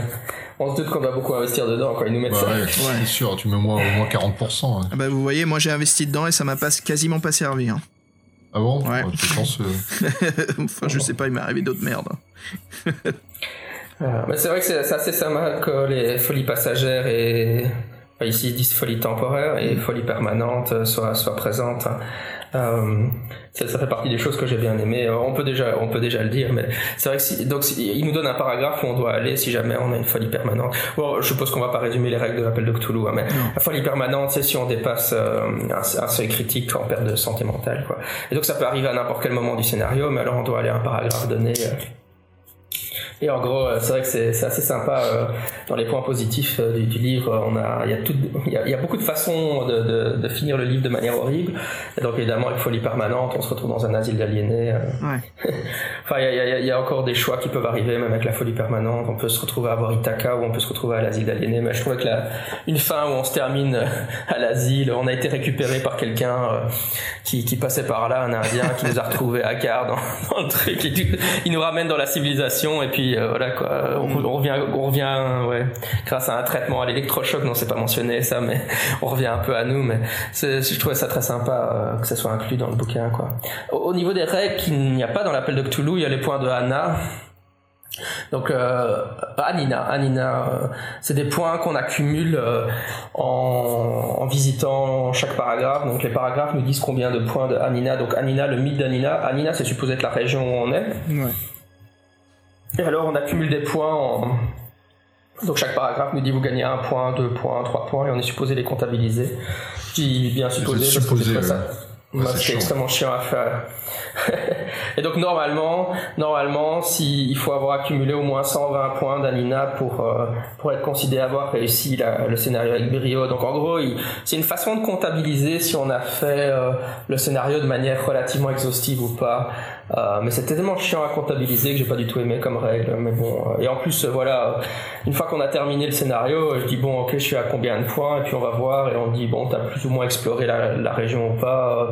C'est un peu anticlimatique. En fait, ça demande tellement de boulot pour un payoff tellement faible. Quoi. Ouais. Euh, Ah, complètement. c'est juste une façon, de, c'est juste une façon de mesurer à quel point tu as été euh, complet dans ton exploration de la Bah. région. Par contre, une, une fois, dans un des paragraphes, ils m'ont demandé de faire un, un, un jet de compétences de d'Anina pour savoir si je savais identifier quelque chose, mais c'était complètement sous-exploité. Ah, tu vois, moi j'ai dû le faire plusieurs fois de suite, les jets de mythe euh, d'Anina. Ça arrivé pas mal de Ah, fois ouais, ouais, dans l'aventure. Donc je me suis dit, ok, bon, peut-être ça a une raison d'être. Parce qu'au début, en effet, j'allais te dire, je pensais que c'était. euh, tu sais, c'est les années 80, hein, donc euh, les arcades, le but des jeux vidéo en 85, surtout, c'était les grands scores, c'est le maximum de scores qui est le plus fort. Donc c'est pour ça que je voyais un peu cette mentalité d'ajouter euh, des points d'Adina. C'est plus une version de dire. euh, entre potes, ouais, j'ai réussi à 120, moi j'ai eu 90, c'est une façon de valoriser son aventure. Mais dès que j'ai vu que c'était utilisé en tant que règle, justement pour comprendre un peu les choses qu'on trouvait, les choses qui venaient du mythe, je me suis dit ok c'est pas mal. Donc non seulement c'est un système de points, mais ça aussi euh, c'est un sort de score qu'on crée pour une compétence en fait de savoir. Donc ce qui était pas mal pour une aventure, je trouvais cette règle assez intéressante pour pour une campagne en fait où tu crées un mythe qui est désigné sur la chose euh, stupéfiante au lieu de, du mythe de Cthulhu qui désigne plutôt ta mort en fait. Ou ton- pas ta Ouais, je mort, sais mais pas. ton, J'ai- ta ouais, folie. Je, trou- je trouvais l'idée intéressante, mais mal exécutée à ce moment-là. Enfin, ton idée de point comme dans un jeu vidéo, pourquoi pas. Mais c'est vrai que dans l'appel de Cthulhu, on peut avoir des compétences de, de connaissance de- du mythe Mm. qui soient spécifiques à certaines choses. Par exemple, connaissance du roi en jaune ou Ouais. connaissance des contrées des rêves. Et donc là, on est en train d'explorer cette région. Donc on pourrait dire connaissance de cette région d'Anina. Euh, mais je trouvais que juste c'était très fastidieux de devoir comptabiliser euh, paragraphe par paragraphe. Surtout que les paragraphes sont vachement courts, donc euh, tu passes ton temps à à comptabiliser les points. Alors qu'ils auraient pu dire chaque fois que tu rencontres un gros monstre euh, du mythe, tu te chopes euh, 10 points d'Anina ou 20 points d'Anina. Ça pouvait être beaucoup plus... Ça aurait pu être géré différemment. quoi. Mm. Mm, mm. Bah voilà, et puis je voulais Voilà discuter un petit peu des présentations, de la présentation des paragraphes que j'ai trouvé vraiment intéressante. Euh, donc, comment, ça se passe visuellement pour dire aux auditeurs? Donc, le paragraphe, le rectangle classique avec le texte, euh, parce que comme disait avec Fred plus tôt, c'est pas euh, sur une page complète, hein, c'est comme un livre de, de jeu de rôle, deux lignes de paragraphe par page. Donc, le premier, c'est le chiffre en grand, ça qui est intéressant, vraiment une typo bien bien plus large que le texte lui-même, donc pour nous indiquer le numéro du paragraphe, suivi par le, suivi par le texte d'aventure. Et puis là, c'est intéressant. Donc, en bas à droite, c'est ce qu'on venait à dire, Jean-Michel, c'est les, les points qu'on gagne du mythe d'Anina. Mais ce qui était intriguant, c'est à gauche, c'est les numéros de paragraphes d'où l'on peut provenir pour arriver à celui-ci. Et donc, quand on lit un livre dont vous êtes le héros, Fred, je crois que c'était arrivé, hein, on se perd des fois, on se dit merde, je devais aller où? Juste à force de faire des numéros. Ouais, bah, moi j'ai le réflexe de noter quand c'est, je vois que ça va être important, mais Mm. là c'est ouais, c'est vrai que ça c'était une bonne idée euh, ce truc-là, Mm. Parce que ça te permet de, de revenir en arrière en plus des fois. euh, bon bref. Non, mais ça, ça c'était sympa, mais c'est vrai que le truc des systèmes de points par paragraphe, euh, en plus, des fois, tu lis le paragraphe, t'enchaînes et tu fais merde, j'ai fait, j'ai passé combien de paragraphes là 3, 4, ça me fait combien de points Ouais, c'est vraiment euh, fastidieux, quoi. Ouais, ouais, ça devenait casse-pied. ouais. Et surtout quand c'est des 1, ça te fait chier de les noter, quoi. Autant. Bah, surtout, il y a que, ouais, la plupart du temps, c'est des 1, franchement, comme moi, j'ai, je crois qu'une fois, j'en ai eu 6 d'un coup, j'ai fait, ouh, bang, euh, c'était- Je crois que le maximum que j'ai eu, c'était 12. 12 d'un coup, ce qui Ah, était pas mal. Et là, tu sens, genre- tu sens que c'est des moments importants, quoi. Je sens que t'as encore pris des chemins de traverse, c'est pas possible. J'ai l'impression que t'as pas fait la même aventure que moi et, et Jean-Michel, je sais pas pourquoi, T'inquiète, je crois que je vais-. Je bien vous faire marrer. J'ai fait l'aventure euh, trois fois de suite. Ah, donc j'ai trois fins différentes, ce qui était assez cool. Euh, une seule qui est, je crois, une fin officielle. Les deux autres, c'est des échecs. Euh, bah ouais, ouais. Mais c'est assez sympa. Donc, ouais, les, les- la, la- la présentation des paragraphes est assez cool. Euh, et puis, euh, bah voilà, ça nous amène sur l'aventure. Messieurs, qu'est-ce qui a. Ouais, Ouais, mhm. Jean-Michel. Je voulais aussi quand même dire ce que tu disais par rapport à ça. Euh, on rentre un peu dans l'aventure, mais je crois que la la notion de fin, euh, fin officielle versus, je pense que tout- toutes les toutes les fins sont des échecs. En gros, il n'y a pas vraiment de fin Oui, qui est une réussite. et, et donc euh, finir en plein milieu de partie en te faisant dévorer par un monstre n'est- est une façon de finir le volume. C'est euh, la seule chose que tu peux dire, c'est ce que tu considères comme une fin entre guillemets officielle, c'est que tu es revenu à la civilisation, euh, mais euh, avec, euh, mais c'est pas pour ça que ça finit bien quand même. Donc euh, c'est quand même une, voilà. Donc euh, pour moi en fait finalement il y a plein de fins qui sont qui sont plus ou moins chouettes en fonction des fins, mais mais euh, finir le le fascicule n'est pas vraiment euh, pas vraiment une fin officielle non plus, je dirais. Hmm. Je sais pas si ça a du sens ce que je dis. Non, c'est bah, du Toulouse, donc en effet, quoi, il n'y a pas vraiment de, de, de bonne fin, c'est que des échecs. Tout à fait, ouais. Mm. Ouais, moi je pense que j'ai joué aussi plein de fois, je crois que j'ai fait même plus que toi, mais une fois que t'as as été voir à la fin ce que tu devais réussir, quand tu connais l'objectif, il y a trois façons de, entre guillemets, finir entre guillemets officiellement le c'est soit tu dois euh, découvrir la vallée des dinosaures soit tu dois trouver le filon d'or euh, soit tu dois trouver euh, l'existence des des Wendigo et alors et avoir un une, idéalement oui il faut il faut que t'aies pas trop de morts dans ton équipe et que tu et que tu aies une preuve de ce que tu racontes. Et alors t'as une fin qui est pas trop mauvaise Et donc une fois que j'ai déterminé ce qu'il fallait faire, euh, après j'ai rejoué en ayant cet objectif, en, ces- un de ces objectifs en tête évidemment. Ah, moi, c'est ouais, ce qui m'a étonné, c'est dans un de mes runs, en fait, j'ai trouvé quand même trois, euh, deux des, euh, des points les plus importants dans l'aventure. Donc, quand je suis arrivé vers la fin, j'avais vraiment le choix de, de la, la sortie du jeu, en fait. Euh, quel, comment déterminer justement la fin de la quête. Et au début du jeu, alors messieurs, je voulais parler d'un moment intéressant, c'est une nuit de camp où l'on se fait attaquer par un loup-garou. Et vous vous souvenez, on met l'un de nos amis euh, en poste euh, de, de guetteur, qui, euh, je me trompe pas, c'était Bernard? Bernard Epstein? Ouais, c'est Bernard, ouais. Epstein, ouais, Mhm. quand même. Alors, vous avez vécu tout ce moment-là? Euh, T'as dit une attaque de loup-garou, c'est ça? Bah, Pas loup-garou, je veux dire, de Wendigo. Donc, en fait, tout le monde part se coucher. C'est Bernard qui, euh, qui, comment dire, qui fait la première relève. Et euh, qui se fait attaquer par un Wendigo et qui disparaît, mais il revient un peu plus tard. Mais il est bien tout blanc, tout pâle, et tu sens qu'il a été transformé. Et donc, tu as le choix de soit tu as assez de connaissances, savoir qu'il est hanté, et de, de prendre un tronc d'arbre et euh, lui enfoncer dans le torse et de le tuer. Ou, euh, je sais pas ce qui se passe si on le tue pas, mais je pense qu'il se passe malheur dans le groupe. Ah, il essaie de, on, oui, si on essaie de trouver ce qui lui est arrivé, moi dans une des versions que j'ai jouées, il, euh, il se retourne contre le groupe et il essaie de tuer euh, Sylvia, la, la fille du groupe, en l'étranglant. Il y a un combat entre nous, ouais. Parce qu'il est supposé être possédé par le Wendigo, évidemment. Et puis, euh, en survivant, je crois que Charlie, il en a dit c'est bon, moi je me tire, euh, je vis pas vos aventures de merde. Et puis euh, voilà, j'ai perdu mon guide et j'ai perdu Bernard. Donc je me retrouve avec Norman et Sylvia. J'ai déjà perdu 50% de mon équipe. Ça, c'est la première nuit, on est d'accord, non? Ouais. Moi, je- j'ai Charlie, pas... tu, tu- ouais, Charlie, tu le perds de toute façon assez vite. Hein. Euh, quoi que tu fasses dans les différentes versions que j'ai eues, euh, le perdre la première nuit euh, autour du camp, c'était le plus tardif que j'ai eu dans le perdre. Sinon, tu le perds d'autres- pratiquement automatiquement. Quoi. Ouais. Il veut, parce qu'il est au courant pour les jeux, pour les pour les auditeurs, c'est un Indien natif. Ah oui, non. Alors ils disent sans mêler, donc euh, il y a. Ok, dans- on, on va classer ça dans le vocabulaire raciste du truc. Oh là là, c'est incroyable le vocabulaire raciste de l'œuvre quand même. En Ouais. 85 et euh, les termes sont vraiment odieux quoi. Au bout d'un moment, ça m'énervait. Je me dis mais c'est pas possible ce mec quoi. Mais qui- qu'est-ce qui lui a pris de, de mettre des termes comme ça dans le livre? C'est les le- descriptions de Lovecraft faisaient. Hein. Ouais. Ouais, mais bon, on est en 85, quoi. Ouais, il faut pas, tout, tout n'est pas bon à prendre chez Lovecraft. Exactement. C'est mar- c'est- c'est marrant qu'en 85. En tout cas, à l'heure actuelle, dans l'appel de Cthulhu, ce serait inconcevable de, de continuer à faire ça, Mm. même alors, 30 ans. Enfin voilà, évidemment, on est 30 ans plus tard. Quoi. Ouais, ouais.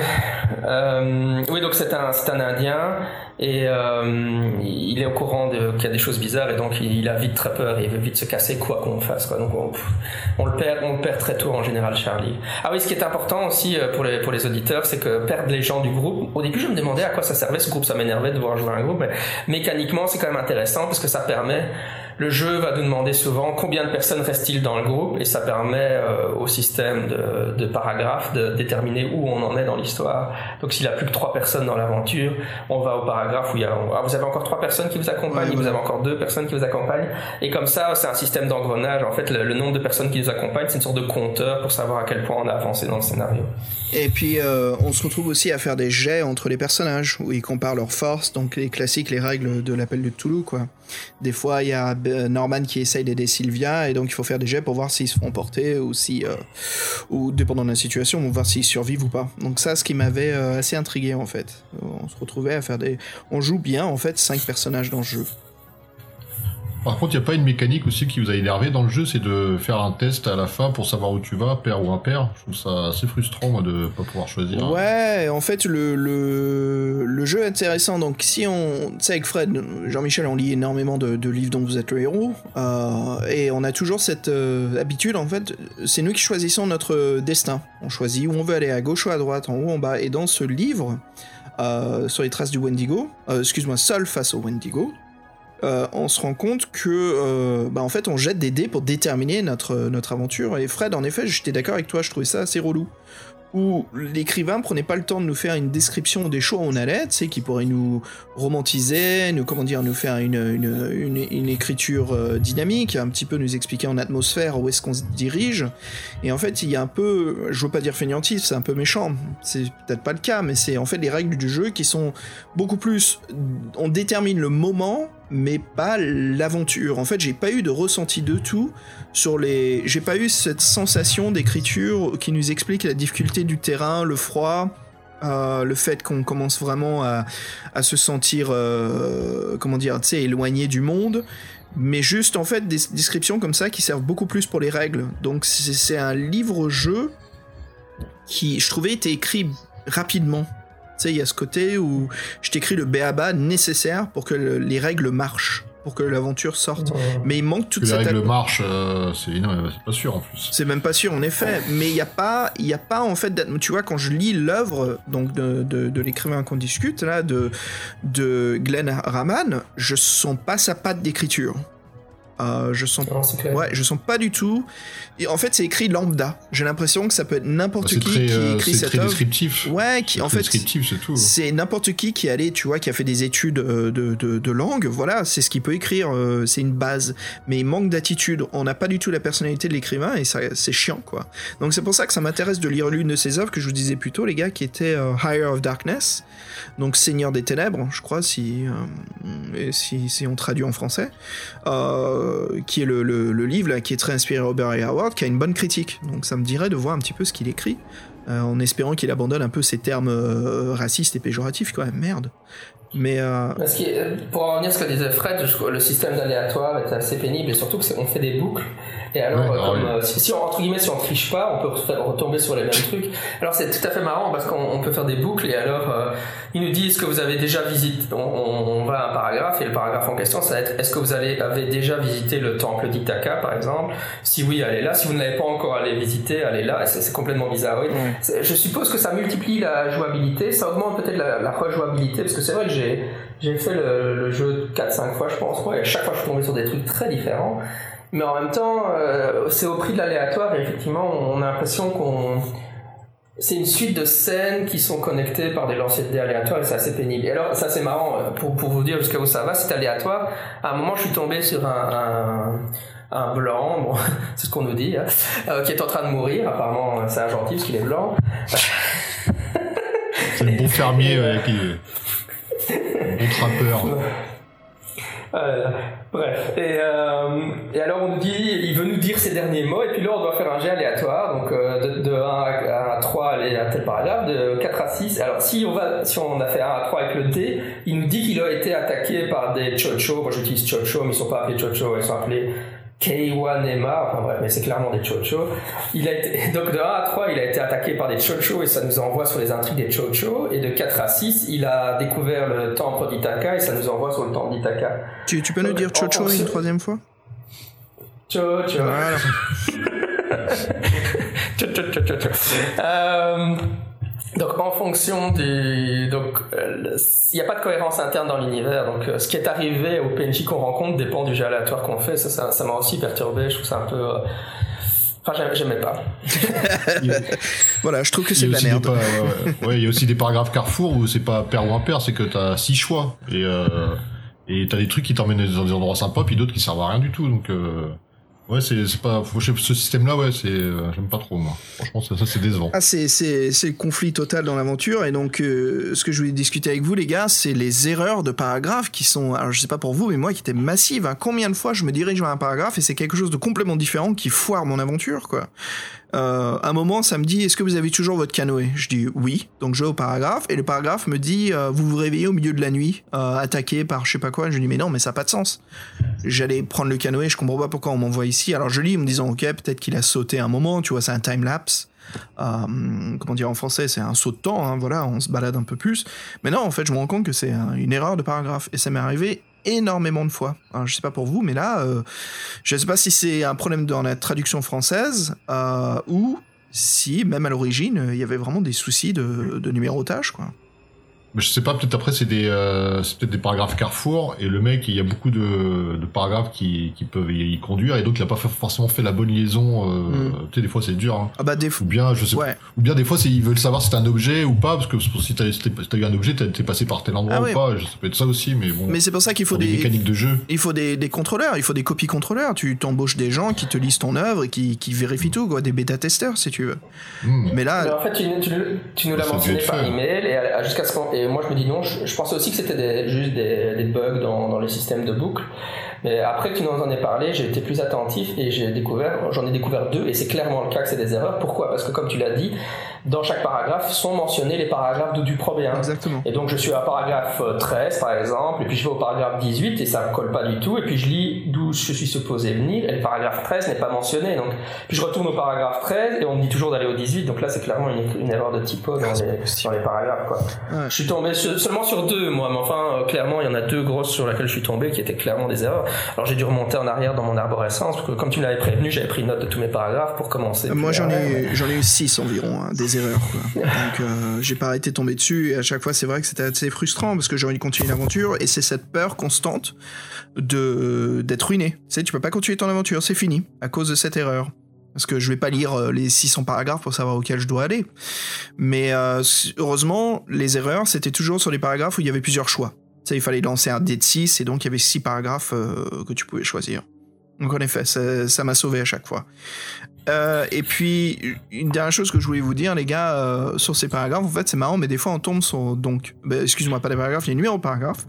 On tombe sur des paragraphes, en fait, qui ont genre une vingtaine de numéros en dessous. Comme quoi, on sent que c'est un paragraphe de croisement de texte massif, quoi, qui beaucoup de gens vont passer par ici. Ah, c'est clair. Bon, maintenant qu'on a qu'on a dit ce qu'on tout le mal qu'on pensait du truc, il y a quand même des choses que j'ai bien aimé, que j'ai bien aimé. Hein, euh, Ah, en général, ça reste une aventure juste- sympa. Ouais, ouais, ouais, on, on crache pas dessus. Hein. C'est, euh, c'est un livre à lire, c'est c'est intéressant. C'est old school. Parce que pour euh, pour mentionner les, les comme tu nous as demandé de mentionner les choses qu'on les moments qu'on a bien aimés. euh, oui donc de, de manière générale moi mon évaluation c'est évidemment seul contre les flammes est bien meilleur euh, surtout il y a, y a re- recréer beaucoup mieux enfin beaucoup plus moderne recréer beaucoup mieux l'atmosphère qu'on cherche à avoir dans une, un appel de Cthulhu. Ici surtout il veut faire trop de choses donc il y a beaucoup trop d'entités qu'on rencontre. Enfin c'est un petit côté old school le côté old school au niveau de la narration c'est qu'on on rencontre de, on rencontre des monstres différents euh, et dans cette bon, dans, cette- dans, cette vallée euh, il y, y a plein de monstres de Cthulhu euh, on se demande comment les gens ont fait pour, pour les louper quoi hein.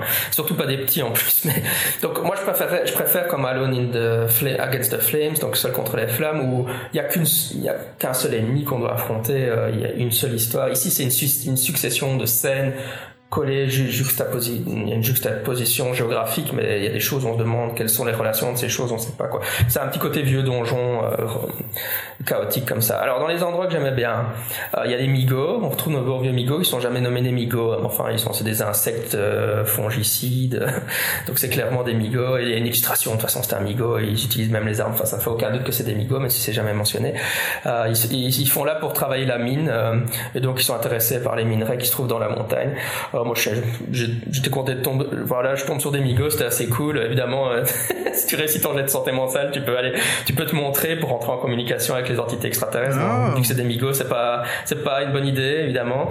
Et une des fois que j'ai eu euh, en jouant, euh, en me faisant bouffer par des migos, enfin rattraper par les migos, je me suis, je me suis retrouvé comme une, pour ceux qui connaissent les migos, c'est un grand classique. Ils ont, je me réveille et en fait je suis un cerveau dans un, dans un container de migos. Et évidemment, vous connaissez ça, les, les migos, ils adorent mettre les, ils, en- ils, en- ils extraient les cerveaux des corps et ils les mettent dans des containers pour les transporter jusqu'à, pour les transporter jusqu'à Yugot, à la- à l'alias euh, Pluton. Euh, et donc ça m'est arrivé, une fois je suis mort comme ça. Merde. Euh, le fan des migos en moi était content. Donc ça j'ai trouvé sympa. Euh, ouais, donc en fait c'est les règles et les paragraphes qui me faisaient chier, mais les interactions avec les entités étaient assez sympas moi je trouvais. Donc euh, la sorcière des Keia Menema, donc les fameux, bon c'est pas des chocho mais bon, Keia Menema, c'est c'est nains de jardin. On nous explique que c'est des pygmées qui sont nains, que c'est des primitifs, hein, tout, tout le vocabulaire raciste est mobilisé. Euh, et donc, euh, mais ils ont une sorcière. Et là, j'ai trouvé ça sympa. euh, elle veut échanger son, son corps. Euh, comme, euh, comme beaucoup de sorciers dans, chez Lovecraft, avec, euh, pour avoir un nouveau corps, un transfert d'esprit. Et là, ça joue si vous avez décidé de jouer un personnage masculin ou féminin, parce que les sorcières sont toujours féminines. Après le racisme, on tombe sur le sexisme, enfin, c'est pas grave. Et donc, euh, si on joue un personnage masculin, elle n'est pas intéressée par nous, mais elle veut en transférer son, son esprit dans Sylvia. Par contre, si on joue une anthropologue féminine, elle veut posséder notre esprit à nous. Euh, ça c'était mon deuxième moment. Je sais pas, il y a des choses. Vous avez vécu ces moments-là ou ça vous dit des choses? Euh, le minerai d'or, ouais. Moi, j'ai découvert le minerai d'or, mais j'ai juste trouvé l'or assez, mais je suis pas allé plus loin. Donc, il y avait ça que je pouvais ramener. J'ai même découpé un petit morceau. Non, j'ai trouvé la vallée perdue des dinosaures, moi. Donc, je suis allé l'explorer avec euh, Bernard et. euh, C'était ça, non? Euh, Il me restait plus que Mhm. deux personnes à ce moment-là. Norman, je veux dire Norman et Sylvia. Euh, donc ouais, on n'a pas trouvé de dinosaures, on a trouvé des grandes plantes et d'ailleurs on a piqué, euh, enfin on a arraché une, des plantes qui est supposée être non existante et on nous parle justement d'un chercheur de l'école d'où on vient qui est le, euh, j'allais dire le docteur, non c'est Ivan Kurtov, donc on commence à nous donner des, des, des plans comme quoi ça va... On va entendre son nom un peu plus tard. Euh, on trouve la plante rare euh, et puis on décide justement euh, bah, de, quitter la zone. Comme quoi on a tout exploré. Je me dis mince, il y a pas de dinosaures, il y a pas de raptors, c'est dommage. Et bon voilà, je sais que ça c'était ma fin en fait, parce qu'une fois que j'avais trouvé ça, puis je retourne vers le fort, j'ai essayé de, je suis resté dans l'aventure pour trouver les Wendigo, j'ai pas réussi. J'ai trouvé la prisonnière indienne que j'ai d'ailleurs libérée, et puis elle nous a remercié beaucoup, et puis elle nous a aidé justement à nous, nous euh, aider à sortir de la comté pour revenir vers le fort. Et puis une fois que je suis revenu vers le fort, j'ai dit justement qu'on avait trouvé la, la plante, l'école était super contente. Et donc Kurtov est arrivé dans la région avec toute une équipe d'expédition. Et puis classique fin de Toulouse, euh, on n'entend jamais parler de l'équipe d'expédition, elle a complètement disparu, on n'entend plus rien. Et nous on perd toute crédibilité à l'école parce que voilà, il n'y a pas de preuve, il n'y a rien qui est revenu. Donc euh, classique fin d'appel de Toulouse. J'ai aussi eu un autre moment où j'avais trouvé une cabane abandonnée. On décide de s'y poser pour, euh, pour se réchauffer. Et il y a un vieil homme qui vient taper à la porte, qui est complètement gelé, donc on l'aide. Et là, t'as le choix, parce que le livre commence à t'insinuer qu'il a les mêmes, euh, comment dire, euh, euh, détails que, quelqu'un qui se transforme en Wendigo peut avoir. Tu sais, euh, parle peu, il a la peau blanche, et je me dis, mais non, mais il est gelé. Donc je décide d'enquêter un peu plus, et en effet, on se rend compte qu'il a froid, on enlève ses bandages sur les pieds. On se rend compte qu'il a les, comment ça s'appelle, euh, les pieds gelés noirs. euh, J'ai oublié comment ça s'appelle ça qu'on a le corps qui est exposé au froid trop longtemps et qui est complètement givré. Euh, donc il y a rien à faire, on l'aide à se réchauffer, mais il meurt euh, dans son sommeil, quoi.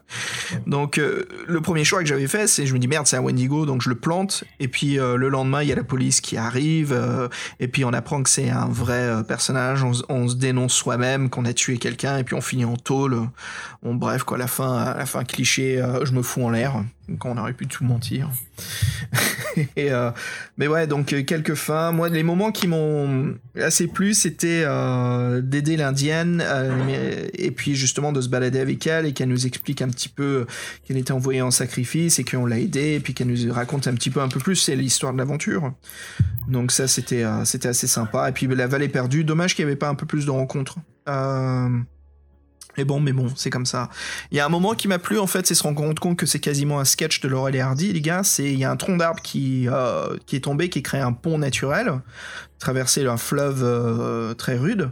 Et puis, euh, il y a Norman et Sylvia qui croient qu'on peut marcher dessus. Et moi, le, professeur, je leur dis non, non, le pont, il est pas assez costaud. Et on se rend compte que pendant qu'on est au feu de camp en train de se réchauffer, les deux boulets, ils ont essayé de le traverser et ils se sont cassés la gueule et toi, tu dois aller les sauver.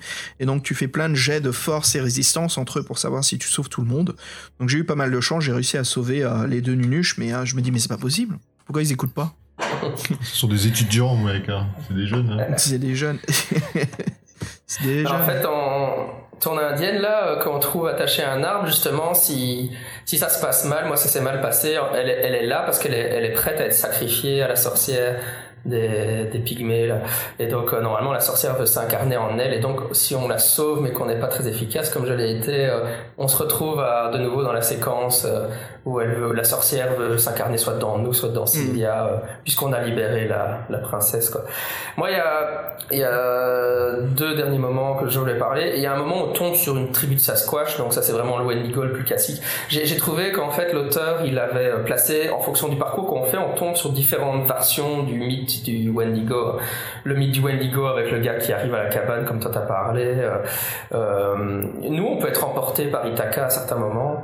Euh, et donc on peut aussi trouver sur une tribu de Sasquatch. Et donc là c'est vraiment le Wendigo dans sa version poilue. C'était pas très intéressant, c'était marrant. Mais par contre, je suis tombé sur le temple d'Ithaca. Mais là, il faut.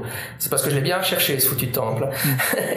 et donc, si on va sur le temple d'Ithaca, on, on voit une exactement comme dans la nouvelle de Derlet.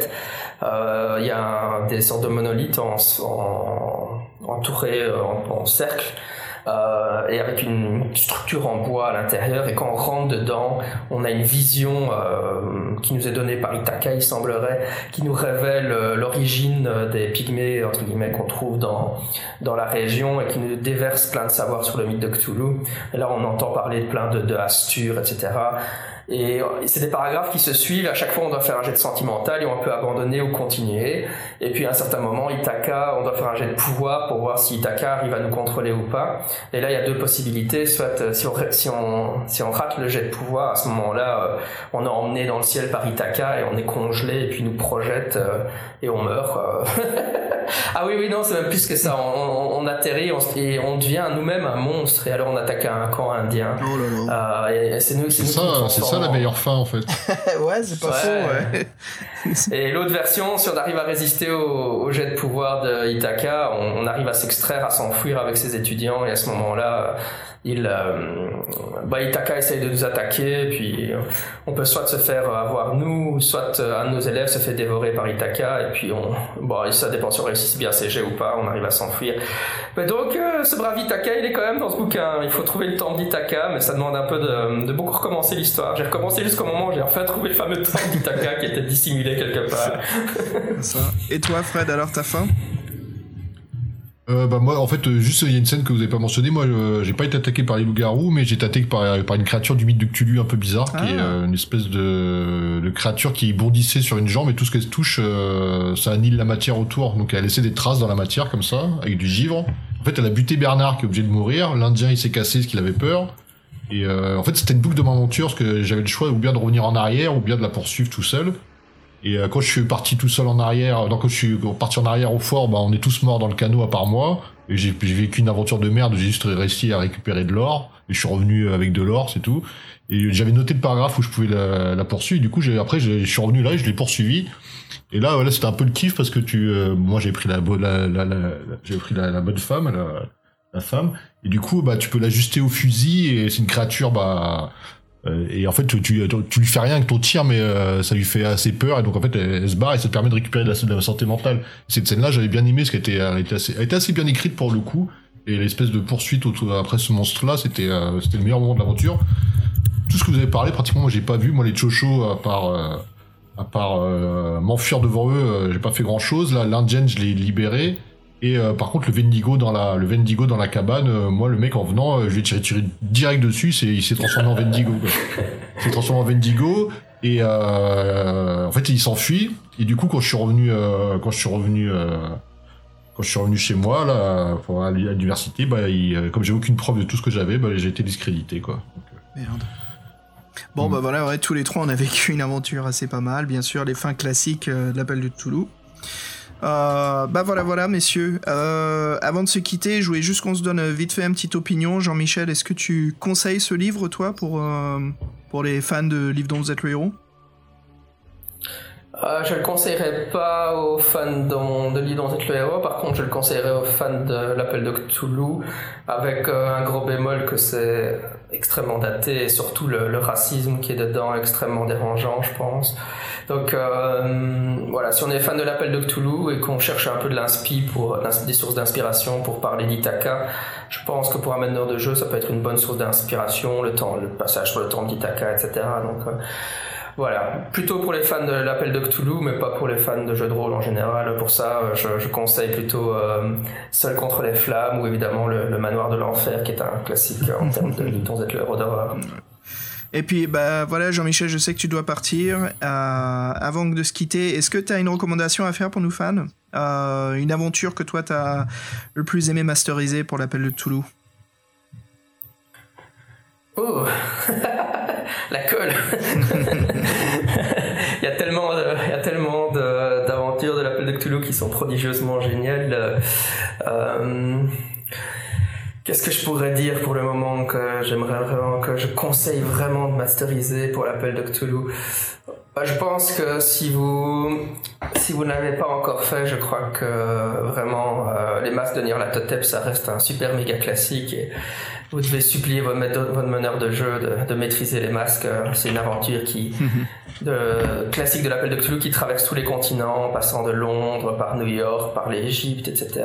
Et évidemment, euh, il y a plein de cultistes partout et, et euh, ces, ces grandes ces grandes campagnes mythiques, vraiment, il faut il faut les jouer. Elles sont elles sont extraordinaires. Hmm. Bah voilà, bah écoute, merci d'être resté sur le podcast, Jean-Michel, ça fut vraiment un plaisir. Discuter de l'appel de Toulouse, l'univers, et puis euh, de, cette, de cette aventure où on se retrouve Lone Against the Wendigo. Bah, le plaisir fort pour moi et puis, euh, puis à une prochaine. Ouais, allez, je te dis à très bientôt, et puis euh, avec plaisir avec Fred. Salut Jean-Michel. Salut Jean-Michel. Et bah Fred, voilà, ça nous laisse tous les deux pour euh, finir le podcast. Euh, toi, est-ce que tu recommandes ce livre? Euh, bah, alors, je peux pas comparer que la production, euh, parce que je la connais pas, mais moi, par rapport à un livre-jeu de, de, ceux, de dont on a l'habitude, euh, non, je le conseille pas parce que euh, moi, déjà, je suis tombé dans une boucle à un moment, et ça, c'est toujours euh, très frustrant. Je tournais en rond, euh, je me tombais toujours dans les mêmes paragraphes, parce que, j'étais tout seul, je pense, à jouer. Et non, je le recommanderais pas. Après, moi, ça m'a fait quand même plaisir de retrouver l'univers. Après, sachant que bon là, c'est un peu un truc spé- spécifique qui est dans le Grand Nord, qui est, qui est pas forcément l'univers de Cthulhu, qui, peut être citadin ou de, de différentes époques. Là, c'est contemporain. Euh, maintenant, non, j'ai trouvé que les, les mécanismes euh, du groupe, euh, c'était plus une contrainte euh, qu'un bienfait, que il y avait des y avait des carrefours, tu revenais souvent, euh, que si, euh, bah, je pense que des fois c'est pas prévu. Puis des fois ils disent que t'es tout seul, puis t'as un, t'as un paragraphe où le mec, euh, le mec il, euh, il apparaît tout d'un coup, quoi. Donc il était mort, puis il revient pour un paragraphe, après il disparaît. Donc euh, non, moi j'ai pas trouvé, euh, je l'ai pas trouvé super, euh, super bien conçu, on va dire. Euh, le seul truc que, bon, toi t'as pas eu à faire ces tests-là, mais moi j'ai eu beaucoup de tests de canotage, de survie. Euh, je trouvais que bon la description de la forêt, et moi le côté, le côté euh, survie dans la, dans, dans des, dans paysage, euh, on va dire hostile. Moi j'ai vraiment vécu, surtout quand, on est tout seul, quoi. Donc euh, non non c'était pas euh, c'était pas un gros kiff et puis euh, ouais puis il y a, il y a quelques règles laborieuses quand même je trouve. Ouais, de mon côté, c'est euh, les règles. Je t'admets que ça va encore, quoi. C'est l'appel de Toulouse. Donc, euh, c'est assez spécifique. C'est difficile à juger en tant que livre dont vous êtes le héros. Parce que c'est vraiment. C'est comme si c'était un livre dont vous êtes le héros pour un jeu de rôle, ce qui est le cas. Euh, comme pour Donjons et Dragons ou autre. Et donc, je suis allé là-dedans, sachant que je connais les règles de l'appel de Toulouse, je maîtrise des parties une fois par an. Donc, je, je pige, je vois comment ça marche. Mais comme je disais plus tôt, moi, ce qui m'a vraiment déçu, c'est que euh, il n'y a pas de patte atmosphérique, il y a que dalle, quoi. Euh, c'est très très vide. On est sur la BABA des bases de données, de, des règles du jeu, de ce qui se passe. Et euh, je trouve que ça manque. J'avais pas l'impression de lire une fiction, j'avais l'impression de lire un tutoriel pour jouer au jeu de rôle L'appel de Toulouse. Tu vois ce que je veux dire? Bah, ça c'est un peu vrai au début, mais non, Ouais. j'ai pas, j'ai pas ressenti ça moi après. Ouais. Non, parce que c'est le côté euh, père ou impair, t'es dans un paragraphe carrefour, tu fais 1, 2, 3, 4, 5, Ouais. 6, tu fais 3, c'est, de la merde, tu fais 1, tu tombes dans la cabane du Vendigo, ça c'est, voilà, c'est un peu... euh, Ouais, c'est de la merde, c'est chiant. Mais ouais, moi je sentais vraiment le côté tutoriel, quoi. Je trouvais que ça manquait de la, la patte d'écriture de l'écrivain. Il y avait bah, pas ça, ressemble, ça, res- ça ressemble un peu à une initiation au jeu de rôle quelque part. C'est ça. hein. Ah, mais c'est c'est ce que je dis, c'est un tutoriel, quoi. C'est une initiation. Euh, ouais, c'est ce que je disais. C'est pour ça que je trouve que ça ressemble beaucoup à, beaucoup à ça. Euh, recommandé. pff, euh, pour les grands, les, gens comme nous qui ont lu pas mal de, de- livres dont vous êtes le héros, non, non, vous pouvez passer. Euh, ça manque vraiment de. Euh, c'est assez spécifique. Si vous aimez la légende du Wendigo, pourquoi pas. Si vous aimez l'appel de Toulouse, oui. Euh, définitivement, lisez-le. Là, je vous le conseille. Si vous êtes maître du jeu de l'appel de Toulouse, oui. Euh, juste euh, assez, euh, assez pénible quand même, l'écriture raciste de l'écrivain, ce qui est un peu relou quand on lit. On se dit, mais c'est pas possible en 85 quand même, merde. Mais bon, voilà, lire la fiction comme elle est, ouais. ce qui m'avait étonné en plus, parce que je m'y attendais pas du tout. Mais voilà, comme tu disais, Fred, c'est- l'appel de Toulouse, mais merde. Sinon, ouais, c'est si, si vous aimez le jeu de rôle, voilà, lisez-le, ça vaut le coup. Euh, Il y a quand même des, des- des sources d'inspiration pour créer vous-même une campagne euh, sur cette histoire.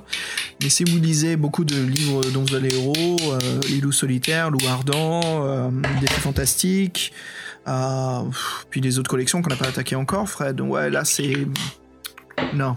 Non, moi je conseille pas du tout. J'étais un peu déçu. Je trouvais ça un peu rondant et puis euh, voilà les, les merdes des règles. Et Fred, comme tu le disais, je pourrais pas le, dire plus que toi. euh, les choix aléatoires au dé, euh, super pénible quoi. Mm. Euh, voilà, donc euh, bon, c'était quand même, c'était quand même une aventure sympatoche à lire. C'est pas une. Ah Non mais moi après euh, ouais le mythe de Cthulhu de toute façon moi je suis fan donc c'était sympa après le, le mythe d'Alina voilà c'est quelque chose de c'est assez spécifique, ouais, parce que ouais donc c'est pas Ouais, avec Jean-Michel, on avait lu Seul contre les flammes, qui était vraiment une excellente aventure solo. Tes souhaits? et, euh, qui était vraiment une excellente aventure solo. Et là, bah, je me retrouve justement, on se dit, ah, ok, ça sent non seulement le old school, mais euh, ça manque de, ça manque d'écriture, quoi, ça manque de patte. Pendant que le Seul contre les flammes, il y avait beaucoup plus d'atmosphère. Et c'était très très bien fait. Et ça, je conseille vivement aux joueurs de, de, de vous procurer Seul contre les flammes ou de le lire. Euh, excellente aventure solo euh, dans l'univers de l'appel de Toulouse. Voilà, Fred, euh, en- recommandation de la semaine. Bah, le problème, c'est que les, semaines s'enchaînent et donc euh, j'ai pas forcément de super truc.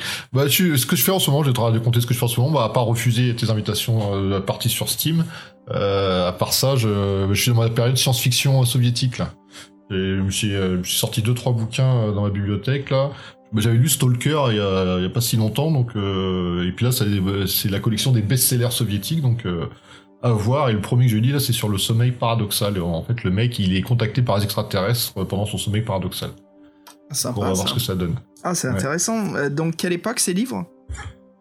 C'est début des années c'est 82, ce- celui-ci. D'accord. Bah, Stalker. Ah, c'est Stalker, cool, un peu cool. plus. Ouais, Donc, bah, ça y est, il y a déjà l'influence de l'Amérique en Russie. On commence à sentir déjà euh, le. Bah, bah, ouais, le, le mec, il est prof d'anglais. Ouais, ah, sympa, sympa. Moi, la recommandation de la semaine, en fait, c'est un groupe de rock que j'écoute pas mal. Bon, c'est pas vraiment du rock, ça s'appelle Young Morricone. Donc, euh, Morricone jeune, comme le compositeur. Euh, c'est un groupe qui reprend, euh, en fait, qui réenregistre des bandes originales de films à la version un peu stylée Morricone. Et euh, là, je m'écoute la BO en fait de leur interprétation de Mad Max, le tout premier.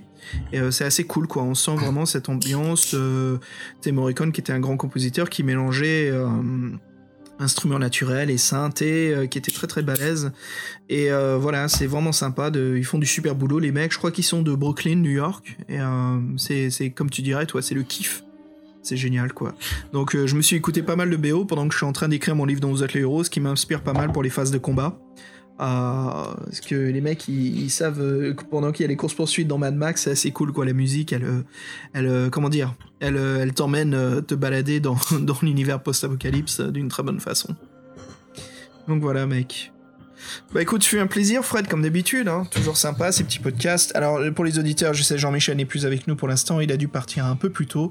Mais voilà, et Fred, on voudrait remercier euh, énormément Jean-Michel d'avoir, euh, bah, d'être venu sur le podcast et, euh, avec son grand savoir et euh, sa culture de l'univers de Toulouse. C'est toujours un plaisir quand il nous raconte un petit peu ce qui se passe dans cet univers. Et ce qui est à jour, jour, ouais. ouais. Ouais, donc c'est vraiment C'est cool parce que moi, je, ouais, depuis, depuis, enfin, depuis le début des années 90, je suis plus trop, mais ouais, c'est bien qu'il y a un renouveau autour de ce truc-là. Ouais, toujours un plaisir de l'avoir euh, sur, le, sur le podcast dont vous êtes le héros. Et euh, bah Fred, voilà, écoute, on se quitte et le prochain numéro, c'est sur, euh, bah ça va être dédié à un fan.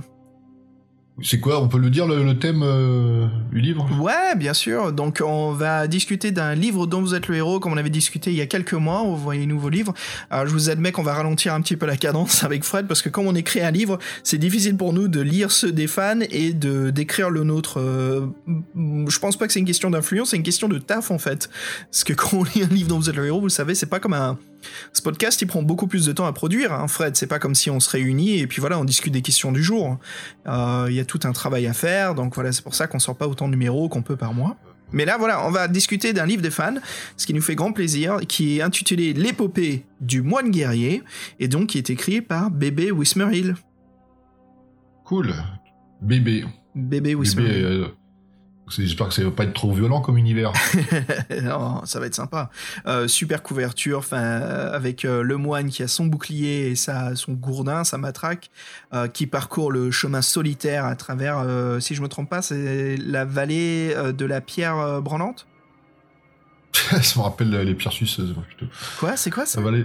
Non, les, tu sais, les pierres suceuses dans le manoir du euh, le truc du Ah vampire. ouais, là. c'est vrai ça. Après, les, après, il y a les prières branlantes, les pierres suceuses. Voilà. Super. Donc on se voit dans Donc, quelques semaines, pierres, euh, le temps de lire le livre, et puis voilà, on va en discuter un petit peu de l'aventure qu'on aura vécue, et puis euh, ça sera avec plaisir. Donc voilà, on se voit dans quelques semaines, Fred, et puis euh, bah, je te dis à bientôt et passe une excellente journée ou soirée. Ouais, bah, bon début de dimanche à toi, bonne fin de dimanche à moi, et puis euh, bientôt en pleine forme. En pleine Tu forme. mets quoi, tu mets quoi comme son euh, pour partir? Ah bah je sais pas, t'as envie d'écouter quoi toi? Je veux partir comme un prince. Tu veux partir comme un prince? Ah tu sais quoi que je- Legitimus, si tu nous écoutes, Ouais c'est ça, genre il écoute je m'en vais comme un prince. Le mec il est à la retraite, il est peinard, je crois qu'il a pas que ça à faire quoi. Euh, Sait-on jamais, sait-on jamais. Sait-on jamais. Ok, ok, très bien. Bah écoute, dans ce cas-là, pourquoi pas t'intriguer? Je vais te balancer un morceau et je te laisserai euh, écouter et deviner d'où vient le... euh, bah d'où... d'où- Enfin, tu vas reconnaître le sample qui a été donné. On peut dire que c'est un des samples les plus connus du hip-hop et là je vais te donner le morceau d'origine par le, le grand compositeur Labi Sifri et euh, qui vient de son album Remember My Song et le titre s'intitule I Got The... Trois petits points. Donc à toi d'interpréter Mmh. justement euh, la musique. Excellent morceau de, de, de funk blues, euh, très très sympa. Et puis euh, voilà, on se quitte là-dessus. Et Fred, je te dis, euh, bah, je te dis à la prochaine. À la prochaine, mon, mon petit Xav. et puis voilà, bah écoutez les auditeurs, passez un, un excellent mois de novembre. Et puis, euh, puis on se dit à très bientôt. Salut tout le monde. Tchuss.